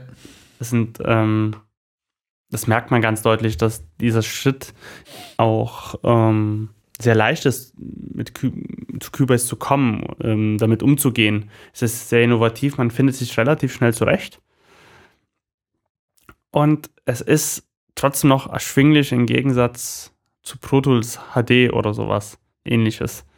Was irgendwie schlimm ist. Also, was, okay, was auch nie vielleicht dazu gedacht war, so in den breiten Markt etabliert zu werden. Ja. Ähm, ist halt nochmal ein unterschiedliches System. Ne? Also ich meine, Cubase ist halt eine DAW. Pro Tools, gerade in der HD-Variante, ist halt deutlich mehr als nur eine DAW. Ne? Also gerade mit der, mit der Hardware, die du dazu kaufst ähm, und dem entsprechenden Processing Power, ist das halt ein bisschen was anderes. Äh, also aus meiner Sicht. Es, am Ende ist es halt auch ja. bloß die DRW, aber du hast halt durch die, durch die Hardware-Power äh, dann doch nochmal äh, ordentlich Möglichkeiten. Gerade auch im, in, in der Arbeit mit, ähm, äh, mit Plugins und, und sowas äh, ist das, glaube ich, schon noch auch mal ein bisschen anderes mh, mm, Adressat, äh, die die da im Auge haben. Ja, das, das Problem ist halt bei der Philosophie, was mich stört. Also ich verstehe diesen Ansatz. Das kommt ja auch aus der Richtung oder aus der Geschichte heraus, aus der Geschichte, dass äh, früher die Rechner nie so leistungsfähig waren, wie sie es heute sind. Mhm. Und somit musste man ähm, alternative Rechenpower schaffen. Und das hat man mit den DSPs gemacht. Das hat auch sehr lange gut funktioniert. Heute hat sich das so ein bisschen aufgeweicht, da man sehr starke Prozessoren im Rechner mittlerweile hat. Ähm, mit Intel gerade, die sehr führend da sind. Und viel Arbeitsspeicher, SSDs und Co. Ähm, allerdings finde ich das immer noch so komisch. Ich meine, ich habe diese HD12, äh Quatsch, Native äh, 12 Variante da mhm. beim Pro Tools. Und das kann immer noch kein 5.1 zum Beispiel. Es gibt immer noch, also solche Sachen, die irgendwie äh, Cubase hat, die Audition hat, Logic und keine Ahnung, Pro Tools kann das nie. Weil das ist Pro Tools, das gibt es nur in der HD-Variante halt. Da, da lassen die ja auch nie mit sich reden, irgendwie, dass man sagt, hey, wir machen die gleiche Version wie, äh, wie also wir gleichen die Version an vom Funktionsumfang dass äh, die Native-Variante so viel kann wie die HD, beziehungsweise das ist ja die gleiche Applikation. Es ist ja nur dieser äh, Key auf dem iLog, der das verändert, ja. der die, das Ganze freischaltet. Ja. Und erobern dadurch auch einen breiteren Markt, würde ich jetzt einfach mal sagen. Die könnten da eine, viel mehr, eine größere Verbreiterung auch finden und dadurch durch diese DSP-Vorteile, äh, Hardware-Vorteile und und und die Leute dann auch dazu vielleicht ähm, inspirieren, auch die größere Variante zu kaufen. Mhm. Und so ärgert man sich so und denkt man, oh, ich will keine 5000 Euro ausgeben von der HD. Ich habe ja, keine Lust einfach. Halt, halt immer die Frage, wo sie selber hinwollen. Ne? Und in dem Moment, wo du dich breiter aufstellst und mehr von diesen Usern wie mich auf einmal da hast, ne? so diese Noobs, die dann in der Software rumklicken Ach. und bei der Hälfte der Sachen gar nicht verstehen, was sie, was sie eigentlich machen und sich dann im Zweifel noch beschweren oder äh, sich äh, bei dir beschweren oder gar noch schlimmer öffentlich beschweren, dass die Software nicht funktioniert, ist halt die Frage. Also ich vermute eher, dass, dass Avid da ähm, Pro Tools First schön und gut hier ähm, für die breite Masse. Ähm, vielleicht haben wir den einen oder anderen, der es studiert und später dann halt doch HD kauft, äh, wenn er damit professionell arbeitet. Ansonsten wollen wir halt wirklich in diesem Profi-Segment bleiben. Das ist eher so, so meine Interpretation des Ganzen. Ja, aber wozu haben sie dann diese Native-Variante da auf den Markt gebracht? Das, äh, also, ja. die nur so, also nur so Halbprofi ist zum Teil. Ja. Ähm, da frage ich mich, gut, da hättet ihr es auch sein lassen können.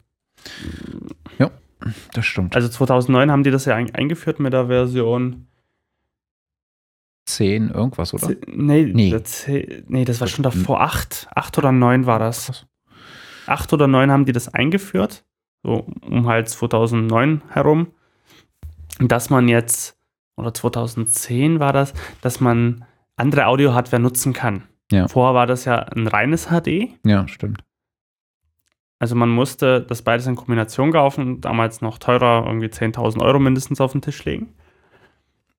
Wo, wo du aus dem Gedanken her, wir wollen, wir sind Profis oder wir bauen Hardware für und Software für Profis. Dann haben sie das auch immer dieses Native rausgebracht. Wie gesagt, was nur so halb irgendwas kann. First ist einfach, wenn, wenn man die Native-Variante kennt, Quatsch. ja. Ich habe das aufgemacht, ich habe es nach fünf Minuten wieder zugemacht, ähm, weil, das, weil ich das irgendwie furchtbar fand. Also zum einmal rumprobieren und sagen, hey, es ist cool, ich kaufe mir die Native, das ist vielleicht ganz gut, aber, aber mehr nie. Oder man sagt, oh, es ist so ein großer Quatsch. Und man braucht wieder einen Dongle dafür. Wo ich denke, so, was ist Käse für eine freie Software, einen Dongle zu verwenden. Ja. Äh, Idioten, Entschuldigung, aber ich, was heißt, ich kann ich es nie verstehen, einfach. Tut mir leid, äh, wenn ich so ausfällig werde. Ähm, das ist irgendwie komisch, finde ich das. Da hätten die diese Native-Variante einfach weggelassen und gesagt, gut, wir bleiben hier da, jeder muss HD kaufen und gut ist. Ja. Ja, es ist äh, okay, nicht so einfach. Das. Naja. Aber lass uns zu einem schönen Thema kommen. Wir wollen nicht über Dongles nur noch lästern. Und ich entschuldige mich nochmal wegen dieses Wort. Tut mir leid. Ach, ich, ich glaube, persönlich nehme. Es ist nur der Dongle. Ja, ich, ich glaube, es ist alles gut. In dem Moment, wo die Leute den Dongle über Bord schmeißen und ja, meinetwegen soll sie einen Software-Dongle machen, aber dieser Hardware-Dongle ist einfach für einen Arsch. Entschuldigung. Es ist einfach so. Ja. Es ist einfach. Ja, ja. Man, man, äh, ja. Was äh, hättest du denn gerne für ein äh, nettes Thema? Ich gerne für ein nettes Thema. Äh, doch, ich muss noch eine Frage loswerden an unsere Zuhörer. Die können mir vielleicht weiterhelfen. Noch zu, zu Cubase äh, oder Nuendo, Schieß weil ich los. noch überlege, was von beiden. Mhm. Ähm, weil Nuendo kommt ja mehr aus dieser Post-Production-Richtung, das heißt ähm, Ton editieren zum Bild hat noch spezielle Features, was so ADR, also das ähm, Nachvertonen von Sprache betrifft, zum Beispiel. Ein paar Mixing-Features, wenn man um große äh, Timelines geht, um viele Spuren, große Filmtonmischungen und und und. Und Cubase kommt ja mehr aus der Musikrichtung her. Und bei mir ist es so, dass ich gern Programme hätte, wo ich viel Audioschnitt betreiben kann. Das können jetzt beide. Ich mache ab und zu Video oder immer noch gerne Sounddesign. Es ist aber jetzt nie so, dass ich mit vielen Leuten zusammenarbeite in der Richtung und auch ja noch gar kein Fernsehen mache und kein Film vor allen Dingen, also kein Kinofilm. Somit brauche ich theoretisch eigentlich nicht viele Features in Nuendo nicht unbedingt, aber ich denke mir, vielleicht wäre es ja doch ganz gut, das schon mal da zu haben weil 5.1 kann man auch in, in Cubase auch mischen, wenn man das will. Mhm. Und da, wenn da jemand so vielleicht eine Erfahrung hat, das schon mal verglichen hat, ausprobiert hat, so dieses, sage ich mal, ich mache mal das, mal das, ist dann Cubase besser oder Nuendo? Weil es ist natürlich preislich ein Riesenunterschied. Mhm. Ähm, Cubase hat, der, hat doch jetzt in der neuen äh, Version 8.5 äh, auch verbessertes Video-Editing, richtig? Mhm. Da haben sie auch nochmal ordentlich nachge nachgebügelt. Hm? Nachgebügelt und Funktionsweise ist ja die gleiche. Und jetzt ist es halt die Frage, ob es ein paar Detailsachen gibt, die vielleicht dann doch wichtig sind. Weil diesen ADR-Taker brauche ich zum Beispiel gar nicht, weil ich halt keine Nachsynchronisation betreibe. Das, hm. ich glaube auch nicht, dass ich gleich betreiben werde. Und dann, ob man dieses Tool braucht, ist dann noch die Frage. Und das sind so, Fra das sind so Fragen, die mir so ein bisschen durch den Kopf gehen und habe dann noch nie eine ganz klare Entscheidung. Ich tendiere so gefühlsmäßig irgendwie, mir Cubase 8.5 zu kaufen ähm, und damit einen Allrounder zu haben. Und äh, bei größeren Sachen, die könnte ich jetzt eh nicht gleich bewältigen vom Wissen her. Deswegen würde ich mir jemanden dazu holen. Da können wir auch das Cubase-Projekt äh, exportieren und dann wieder importieren. Und da die Frage an unser Zuhörer, vielleicht jemand, der das schon mal ausprobiert hat, verglichen hat, Erfahrungen da hat, einfach mal in die Kommentare schreiben, ähm, uns eine E-Mail schicken, antwittern, was auch immer. Nicht bei Facebook. haben wir zwar eine Seite, aber die benutzen wir nicht unbedingt. Ähm, da lieber die anderen Kanäle nutzen. Ja. Ah ja. Ähm, ja, Entschuldige für diesen Einwurf. Überhaupt gar kein Problem. Aber ich denke, so ein bisschen Interaktion ist doch ganz schön. Ja, ähm, immer gern gesehen. Welches Thema? Jetzt habe ich so viel über meine Sachen gequatscht. Äh, was hast denn du mitgebracht? Mache ich das Fass jetzt auf? mach, mach auf. Ah, beziehungsweise ich kann mir schnell noch, kann ich mir noch schnell ein Bier holen, bevor du das Fass aufmachst. Äh, äh, du kannst, äh, ja, mach das ruhig. Dauert auch nur eine Minute. Bin gleich wieder da. Ja. Excellent! So, mit äh, frischem Bier geht's weiter. Cheers. Sehr gut. Ähm, ich weiß gar nicht, wie ich das, wie ich das ähm, ein, einleite. Mich beschäftigt halt seit äh, geraumer Zeit so ein bisschen auch das Thema ähm, Lernen in diesem Bereich. Und äh, ich habe früher Instrumente halt äh, leider nicht bei Lehrern in der Musikschule oder so gelernt, sondern tatsächlich äh, Learning by Doing. Äh, und mit dem Aufkommen des Internets und gerade heutzutage ist das halt super, weil du hast unterschiedliche ähm, unterschiedliche Online-Lernangebote von YouTube-Tutorials ähm, über ähm, ähm, äh, über tatsächlich richtige Kurse. Ähm, da kann ich übrigens äh, sehr äh, den, äh, die, den Gitarrenkurs beispielsweise von äh, Musicism äh, empfehlen. Äh, das, das ist super. Es gibt diverse Lerntools, die du rannehmen kannst. Äh, sowas wie Train Your Ears. Ähm, weiß nicht, ob du das kennst. Ähm, das ist mhm. ganz, äh, ganz, ganz cool gemacht, einfach um so ein bisschen Gefühl für Frequenzen zu bekommen.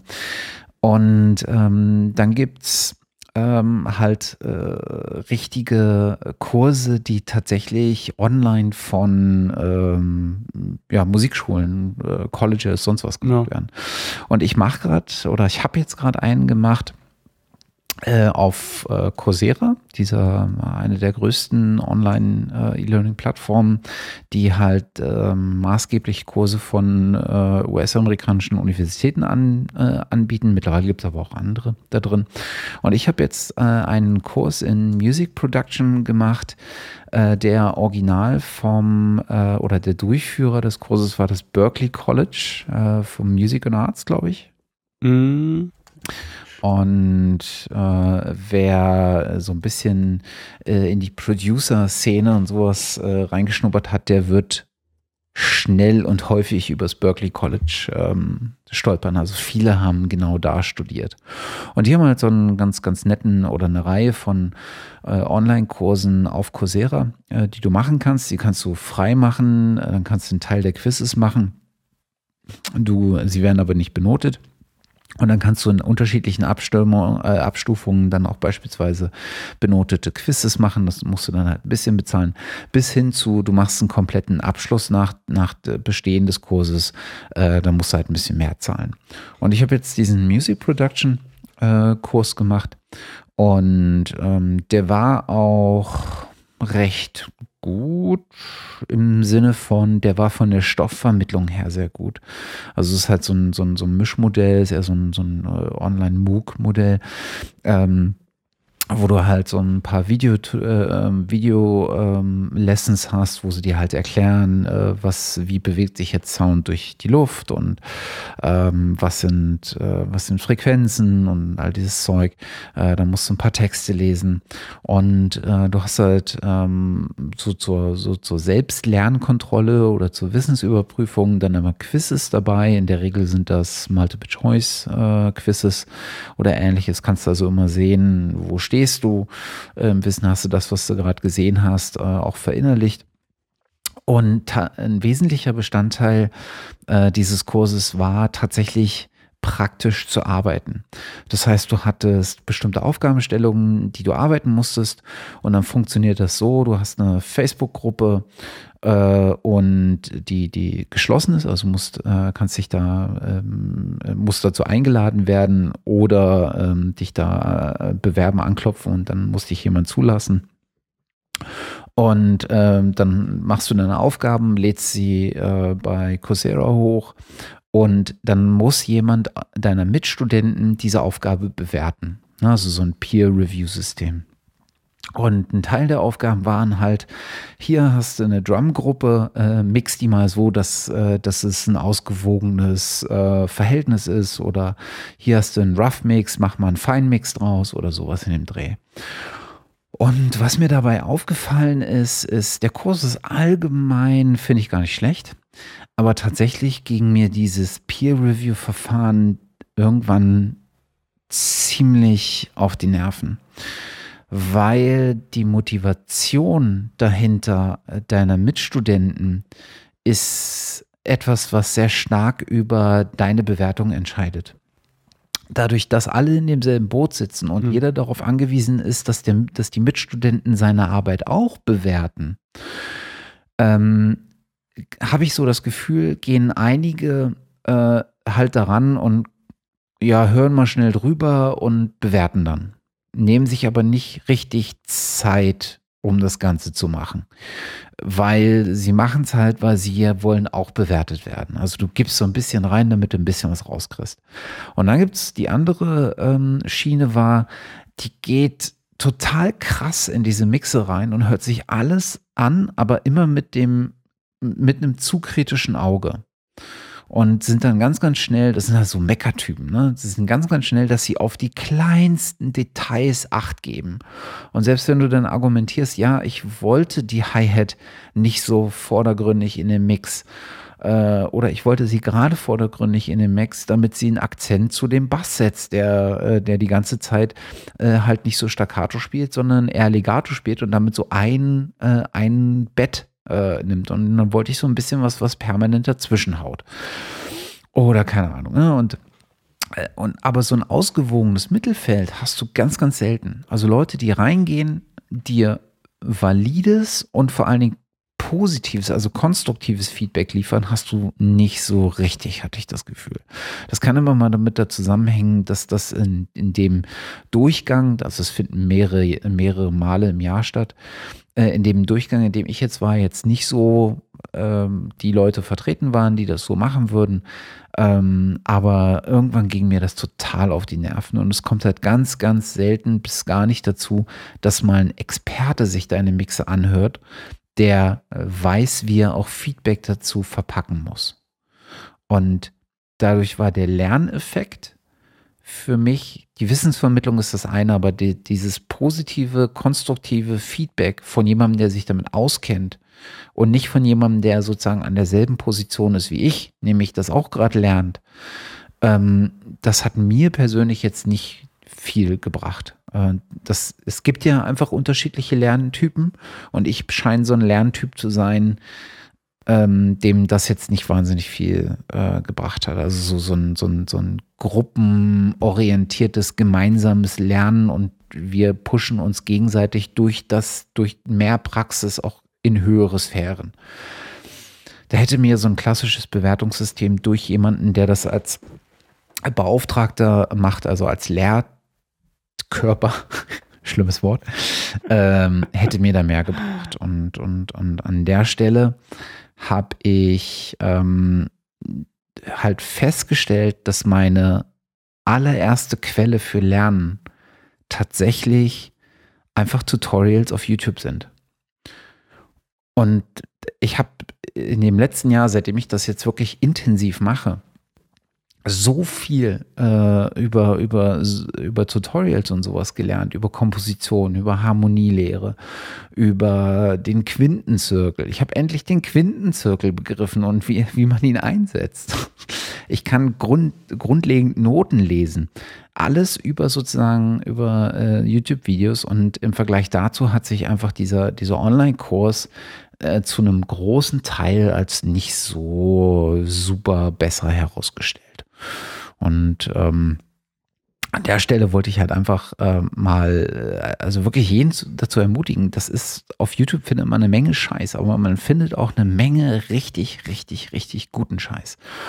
Und ähm, da, da gibt es einige, die, die, die wirklich ganz fantastisch sind, ähm, die man sich gut, ein, äh, ähm, gut anschauen kann. Und ähm, da hatte ich jetzt einfach so ein paar mit aufgeschrieben äh, bei denen ich immer reinschaue.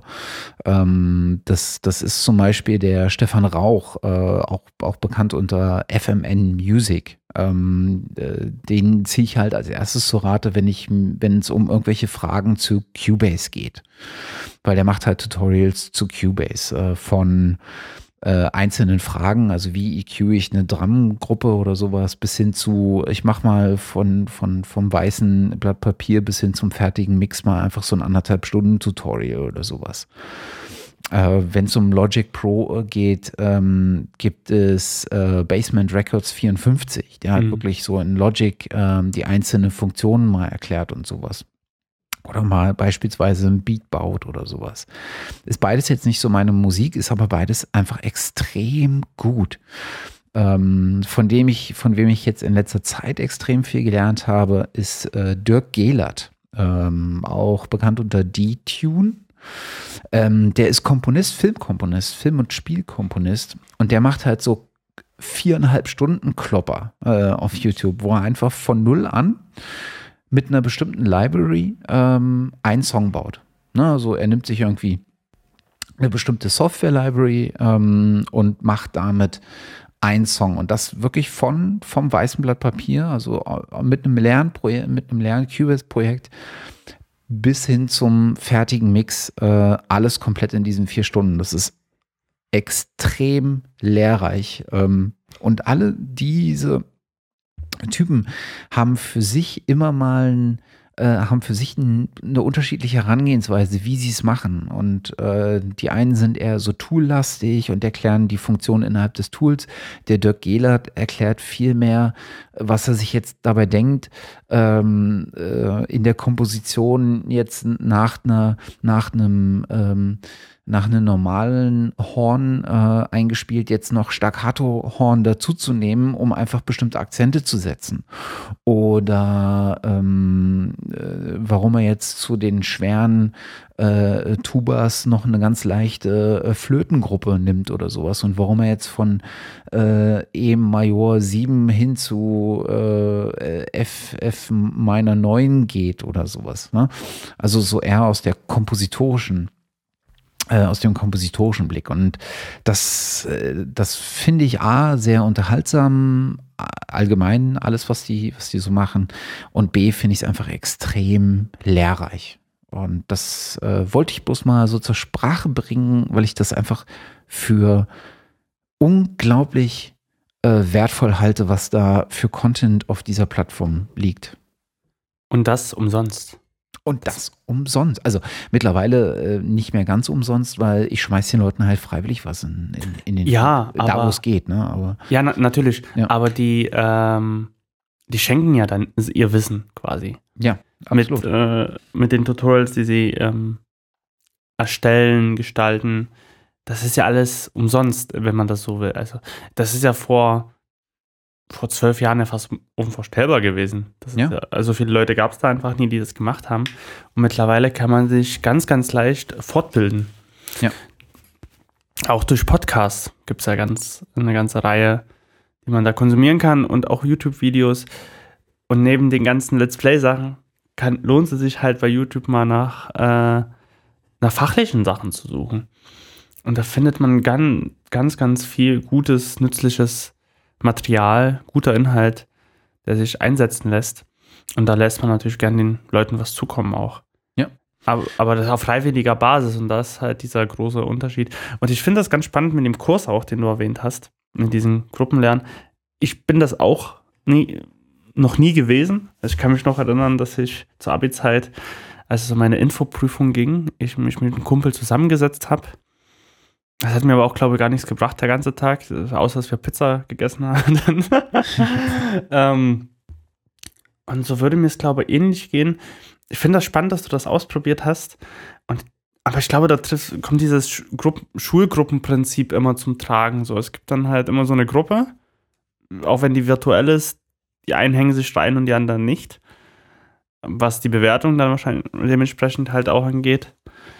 Und wahrscheinlich, äh, es kommt auch darauf an, wie die zusammengesetzt sind. Das kann man ja auch halt virtuell nicht so gut beurteilen. Ja. Unbedingt. Also ich finde die Gruppenarbeit, gegen Gruppenarbeit habe ich nichts. Was ich wirklich als störend empfunden habe, ist, weil, weil Gruppenarbeit hilft. Ne? Also es gibt da so ein, immer so ein begleitendes Forum und da kannst du halt Fragen posten, dann wird dir geholfen und wird, dann kann man diskutieren und sowas. Und dann findet man in der Regel schon auch immer mal zu einem Ergebnis. Äh, oder du guckst halt äh, aus den zurückliegenden Semestern dir die Foren an und guckst, was die für, für Antworten auf deine Frage gefunden hätten und haben. Was mich halt genervt hat, ist äh, der Punkt, an dem du äh, sozusagen Leistungskontrollen eingereicht hast, also Projekte eingereicht hast, fertige, die du ab, äh, abliefern musstest. Und dann kommt halt ähm, sozusagen deine eigene Peer Group, die im Zweifel genauso viel Ahnung hat wie du und versucht das auf der Basis zu bewerten. Und da steht ja ein bestimmtes ja. Konzept von Lernen dahinter, nämlich so eine, so eine Art, äh, so eine Art Ermächtigung. Ne? Also, dass du in dem Moment, wo du die Verantwortung hast, jemand anderes zu bewerten, vermutet äh, oder äh, animiert dich das dazu, dich selber mehr mit dem Stoff auseinanderzusetzen. Und dadurch soll der Lerneffekt einfach gefördert werden. Und aber mir fehlte einfach das äh, in weiten Teilen das valide Feedback, was mir genau herausarbeiten kann. Und hier ist dein Problem. Ne, alle, also das Feedback war teilweise auch durchaus positiv und äh, also positiv im Sinne von konstruktiv. Aber es hat nie jemand, äh, und das kann, glaube ich, bloß ein Experte, nie jemand äh, mir herausgearbeitet, wo jetzt meine Schwäche gelegen hat. Und das hilft mir aber, äh, ich als Lerntyp ähm, bin so gepolt, dass mir das äh, mehr hilft äh, wenn mir jemand herausarbeitet, wo meine Schwächen liegen, weil dann kann ich daran explizit arbeiten. Und das hat mir da extrem gefehlt. Und ich kenne das, äh, ich bin jemand, der online sehr, sehr gerne lernt. Ich mache reihenweise Online-Kurse, weil das die einzige Art ist, mich weiterzubilden, weil im Rahmen meines Jobs kann ich es nicht, weil wir keine Weiterbildungsprogramme haben äh, als kleines Unternehmen, also muss ich es privat einfach tun.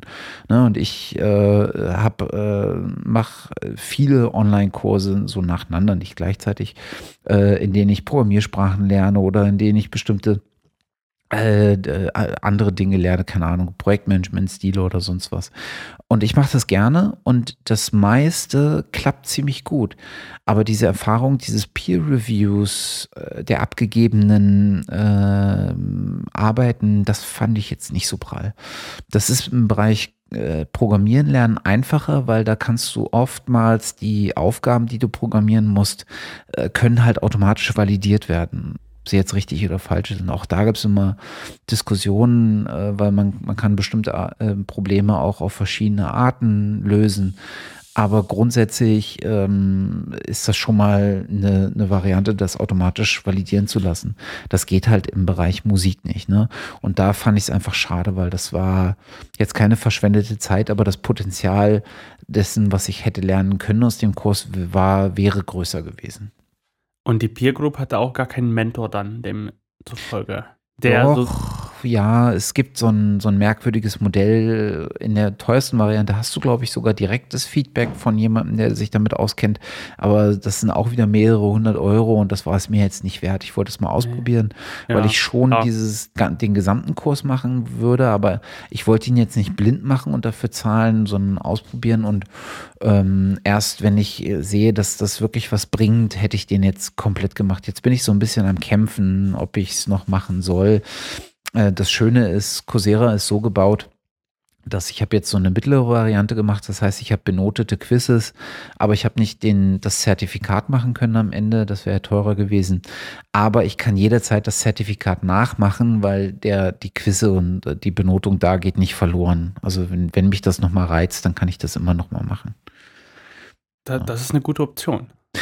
Nichtsdestotrotz, ich habe aus, aus der Kombination von Online-Kurs und, und, und ähm, und YouTube-Videos und äh, diesem ganzen Zeug einfach in, in dem letzten Jahr extrem viel musikalisch gelernt und hinzugewonnen und gerade was so Produktion angeht und Mixen und Mastern und sowas, dass ich da deutlich auch meinen eigenen Fortschritt merke und äh, auch so kleine Projekte schon gemixt habe und sowas. Und äh, jetzt ähm, ähm, auch so ein einen Song äh, mal gemixt habe für eine äh, entfernt bekannte Band, die im Laufe des Jahres auch, äh, der im Laufe des Jahres tatsächlich auch auf einem Album landen wird. Insofern, juhu. Ja, schön. Darüber können wir das nächste Mal gern sprechen. Mm, ja, beziehungsweise Oder? können wir machen, wenn es raus ist. Oder wenn es, ja, beziehungsweise, ja, na, na klar. Genau. Wenn es veröffentlicht wird, machen wir kleinen Podcast dazu. Genau. Aber worüber wir, wir, wir äh, sprechen können, ist tatsächlich in einer der nächsten Folgen dann nochmal über genau über sowas, so Mixing und äh, vor allen Dingen, äh, was ich spannend fände, so Mixing-Philosophie, ne? Also in welcher Reihenfolge, mit welchen Tools, äh, in, äh, in welchem, an, in welcher Herangehensweise, ähm, was macht man zuerst, wo steckt die meiste, das meiste Potenzial da? Äh, ist ja auch so ein, so ein Pareto-Prinzip, ne? Also äh, 80 Prozent äh, des, des, äh, des, des Mixes äh, machst du in 20 Prozent der Zeit und die letzten 20 Prozent äh, des Mixes machst du dann in 80 Prozent der Zeit. ne? Und wo ist da sozusagen äh, die beste Herangehensweise? Und da gibt es ja auch verschiedene ähm, Schulen, würde ich fast nennen. Also sowas wie der Graham Cochran, äh, der, der äh, prophezeit ja, dass der, dass der meiste, dass du das meiste aus dem Mix herausheben äh, holen kannst, komplett ohne Plugins, weil du einfach bestimmte Aspekte des Mixens berücksichtigen musst, also Lautstärke, Unterschiede zwischen den Signalen und sowas. Ähm, und ähm, ja, über sowas würde ich mich tatsächlich gerne nochmal ein bisschen äh, äh, ausführlicher austauschen hier im, im Podcast-Kreis mit dir und vielleicht auch dann in den Kommentaren mit den, mit, mit, äh, mit den mit unseren Zuhörern, Ja. mit unseren Abonnenten, ähm, weil da bin ich tatsächlich äh, auch an viele äh, Punkte gekommen, wo ich einfach äh, dann nicht mehr weiter wusste. Ne? Also ich habe dir schon im Vorgespräch gesagt, so ein bisschen äh, Drum-Mixing, da bin ich echt sch nicht schlecht, aber da, das ist eine eindeutige Schwäche von mir. Also Drums richtig zu mixen, äh, finde ich wahnsinnig schwierig und auch so allgemein äh, aus so einem Mix ähm, über alle Spuren hinweg ein ausgewogenes Lautstärkeverhältnis. Also wie laut sind die Spuren zueinander, sodass sie im gesamten Rohmix gut schon mal klingen. Ähm, auch das finde ich noch ziemlich schwierig, weil ich da immer nie weiß, wo fange ich an und ähm, mittlerweile suche ich mir einfach das, was mir am ehesten liegt und das sind oftmals die Gitarren und versuche daran dann alles andere dann zu adaptieren. Aber ähm, ja, da können wir uns gerne mal ausführlicher drüber unterhalten. Auf jeden Fall. Und wir suchen uns im besten Falle auch einen Gast, der auch tagtäglich mischt. Der Könnte gefährlich werden. könnte, könnte gefährlich werden, dass so in einer Schlacht endet. ja. Oder er uns seine Philosophie ähm, als richtig. Ja, na klar, also das ist halt die Sache, aber. Nee, aber können wir gerne machen, klar. Also das wäre zumindest sehr spannend. Oder wir machen, wir führen gleich so ein Streitgespräch mit anderen. Nein. Ah, mal gucken. Wir werden uns das überlegen. Weil ich merke halt so gerade in meiner Situation, ich mendere nicht nur durch Themen im Podcast, sondern auch durch Audiobereiche in meiner Arbeitswelt. Ich mache mal dies, mal jenes Hm. und kann zu vielen Sachen was sagen, von der Erfahrung her, was gut ist. Aber ein bisschen Tiefe wäre halt auch nicht schlecht. Ja, stimmt.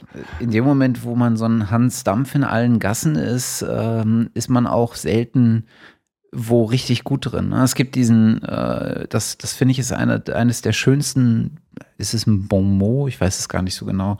Ähm, Im Englischen den Begriff, ähm, ähm, ach, jetzt habe ich, jetzt habe ich es vergessen. Warte, ich gucke mal ganz schnell in meiner Twitter-Bio nach. Das ist eine Twitter-Bio. Äh, 12.000 Tweets oder wie es- was auch immer durchsuchen. Genau, ich meine äh, Jack of all trades, Master of none. Ja, stimmt. Ja. Kannst Dampf in allen Gassen, aber ni in nichts wirklich richtig, richtig gut. Und das ist ja immer die Gefahr, ne? Also gerade auch so, ich bin ja auch so vielseitig interessiert. Ich kann, kann wirklich viel, aber nichts zur Perfektion. Naja, das ist halt so mein Leben. so, so mein Leben. Ähm, aber diese Frage hat mich Anfang des Jahres beschäftigt. Ja. Beziehungsweise die beschäftigt mich immer noch. Ähm, aber jetzt ist es an so einen Punkt gekommen, ich mache einfach, dass ich mich auch frage, was kannst du richtig gut? Mhm. Ähm, aus den ganzen Bereichen und wo will man irgendwie sein in, in, in der Zukunft? Mhm. Weil man, du kennst es ja, man hat ja nur so ein bestimmtes Zeitfenster, wo man sich ja bilden kann. Entschuldigung. Und die Frage ist dann halt, was, was mache ich in der Zeit? Will ich mich kompositorisch weiterentwickeln, um später zu komponieren? Will ich ähm, in der Musikproduktion tätig sein? Will ich mehr Podcasts machen? Will ich im Radio mehr sein? Will ich Sounddesign machen? Will, und, oder, oder, oder? Und je nachdem, wo man halt äh, die meiste Zeit damit verbringt, wird man auch besser. Beziehungsweise wird man richtig gut drin. Wenn man natürlich jetzt überall gleich viel Zeit, wird man überall gut, besser. Aber halt ist man nirgendwo so richtig gut. Und das, das ist halt immer so die Frage. Ich habe bei mir immer das Gefühl, ich mache von da was, von da was, von da was.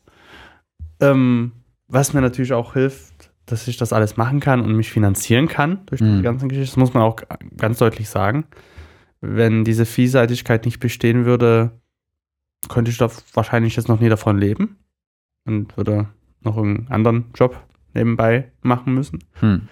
Und habe halt das große Glück, dass das nicht der Fall ist, sondern halt verschiedene Sachen mache. Einmal beim MDR mit beim Radio mitwirke im Background, auf der anderen Seite dann halt Sounddesign mache, dann so künstlerische Sachen, dann ein Podcast-Projekt oder ein zweites Podcast-Projekt bald anfange und und und. Und eigentlich hat es damit angefangen, dass ich früher elektronische Musik machen wollte Hm. und damit äh, die Utopie hatte, vielleicht damit irgendwie meinen Lebensunterhalt damit zu bestreiten. Und vielleicht will ich auch dorthin, will wieder mehr Musik machen. Das ist halt so, so auch schwierig, aus dem ganzen Bereich zu sagen, gut, ich will das machen. Und dann sieht man bei anderen, wie bei ähm, Sebastian, Sebastian Linder, mit dem ich, ein guter Freund, mit dem ich ganz viel zusammenarbeite, der schon immer Videos gemacht hat und Filme und damit ähm, ähm, davon, beziehungsweise sich damit seinen Traum verwirklicht hat, davon tagtäglich äh, leben zu können und seine Filme machen kann. Und man sieht, es ist voll sein Steckenpferd und er ist jede Sekunde, jede Millisekunde dadurch durchdacht.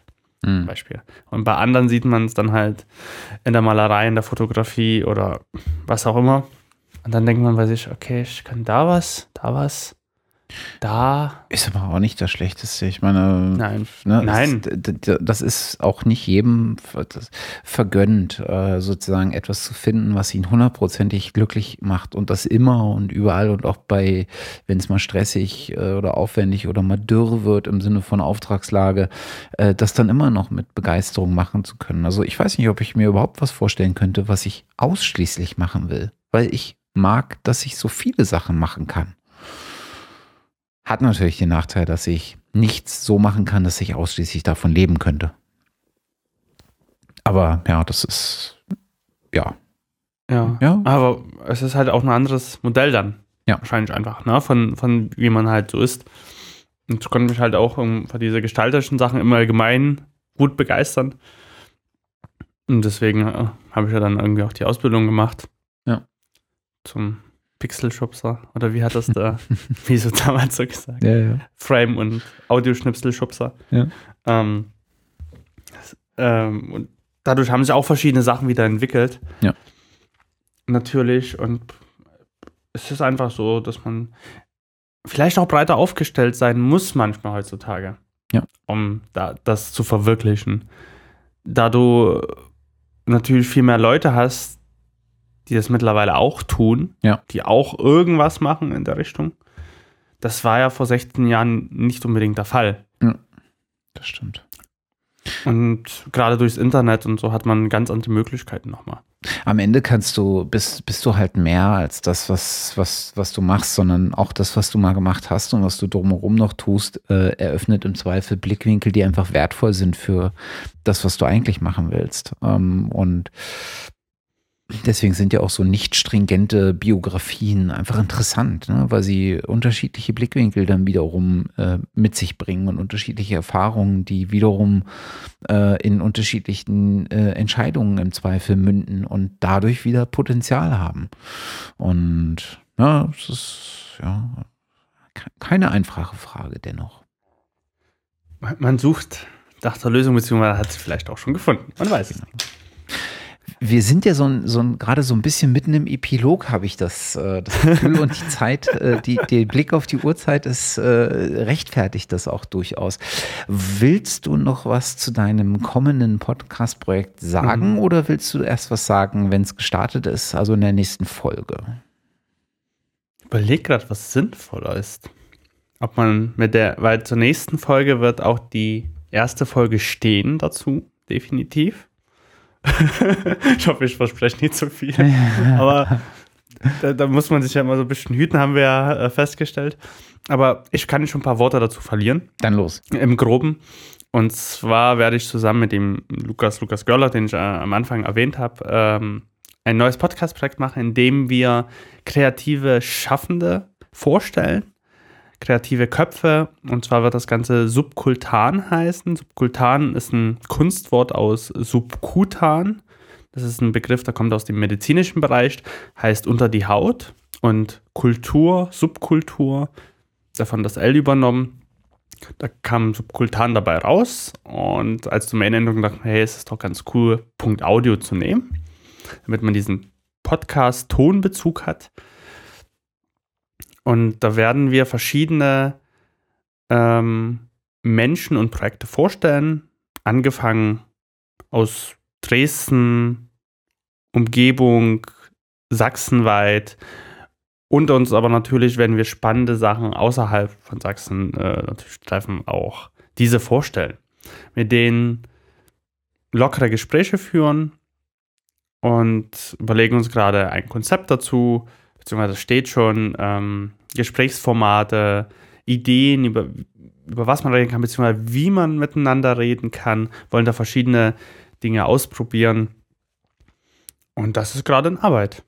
Und da freue ich mich schon drauf, das nächste Mal mehr erzählen zu können, wenn das dann die erste Folge angelaufen ist.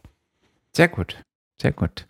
Klingt auf jeden Fall spannend. Dresden ist ja auch so eine, so eine, so eine Stadt, die durchaus ein sehr hohes kreatives Potenzial hat. Insofern dürften euch da einige interessante Gespräche bevorstehen. Würde ich jetzt mal vermuten. Ich vermute es auch. wir machen zwei Folgen und dann, oh, verdammt, vorbei. Ähm, müssen wir schon die Abschlusssendung mal. Nein, ähm, wir haben schon auch viele ähm, Ideen, hm. mit, mit, mit welchen Personen wir reden möchten. Und dann können wir, haben wir schon Kontakte nach Leipzig und das wird nie langweilig werden. Wir wollen, wir wollen ganz verschiedene Aspekte auch beleuchten mit Themenschwerpunkten zu jeder Sendung und es bleibt spannend. Es, die, ich werde das nächste Mal einfach mehr dazu erzählen. Wenn wir mal eine Folge gemacht haben, die können wir dann auch gern verlinken. Ja, cool. Gast bleibt noch geheim. Ja. Sehr schön, sehr schön. Ähm, ich habe auch noch was Kleines zum Abschluss.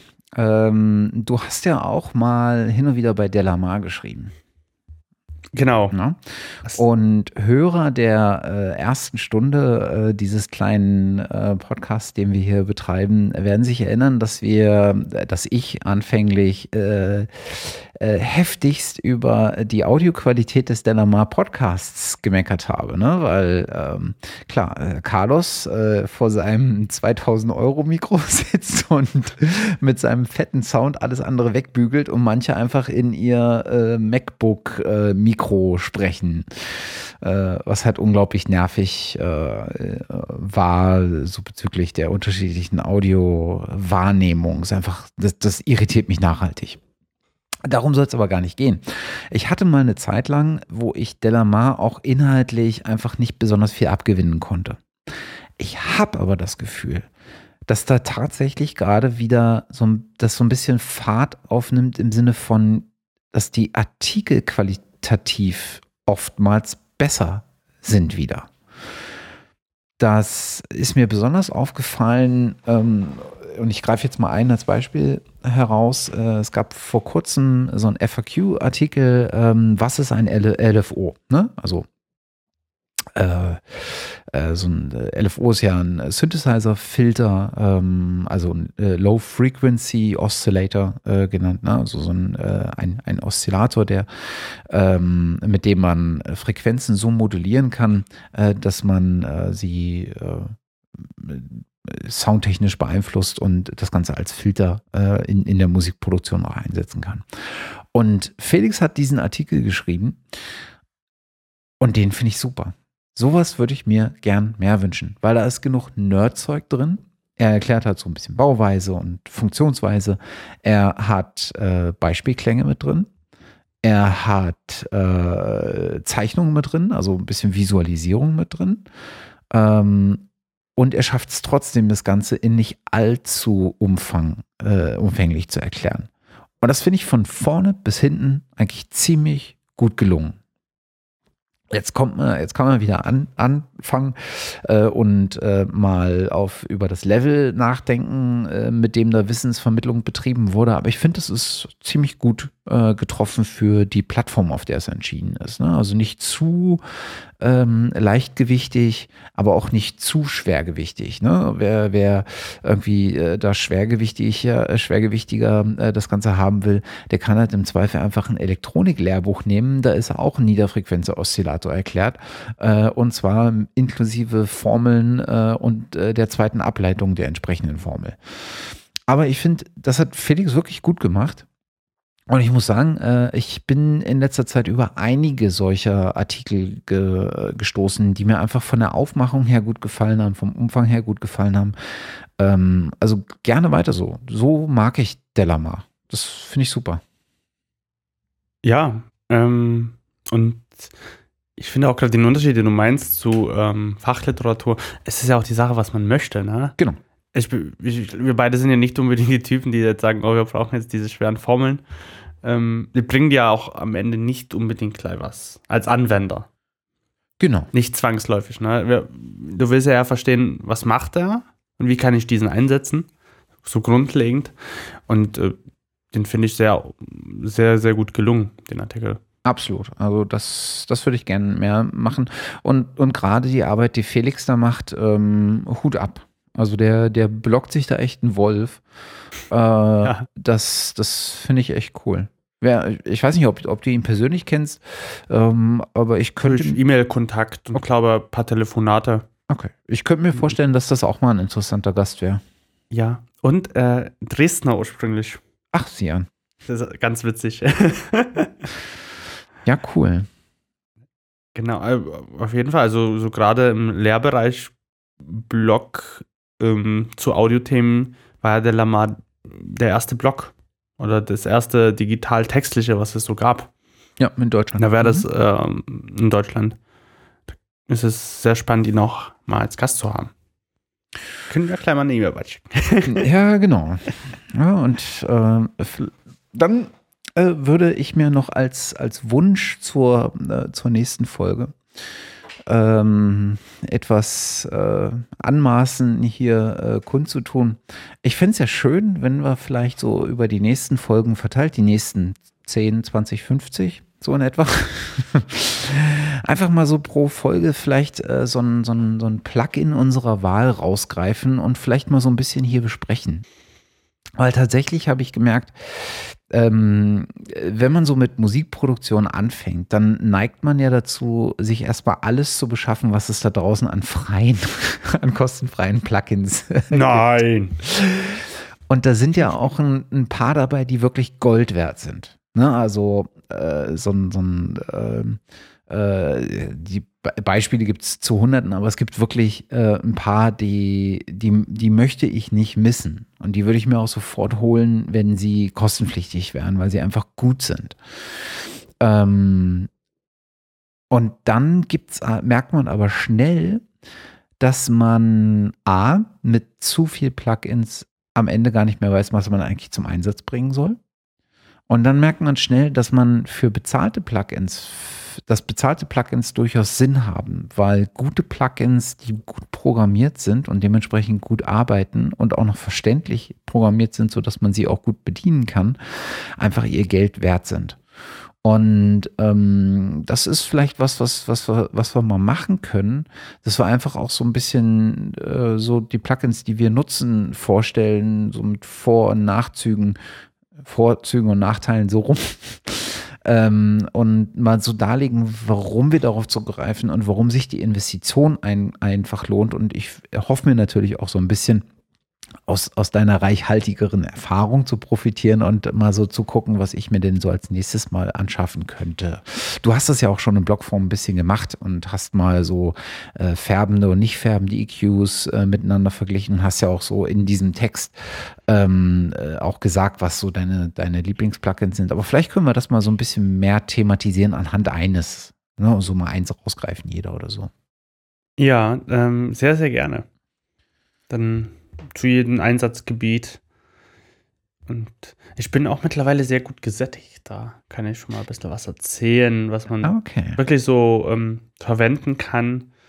Klar, Plugins will ich mir noch auch zulegen. Mal schauen, wann. Aber gibt es äh, sehr schöne Ideen von Fabfilter zum Beispiel. Ja, ja, ja, ja. Die sind so, also die haben alles für mich getroffen, was technische Innovation kombiniert mit Klang betrifft und das als Plugin-Form. Ist unfassbar gut, was die Jungs machen. Es sind leider auch die, die im Gegensatz zu vielen, vielen anderen keine Sales machen.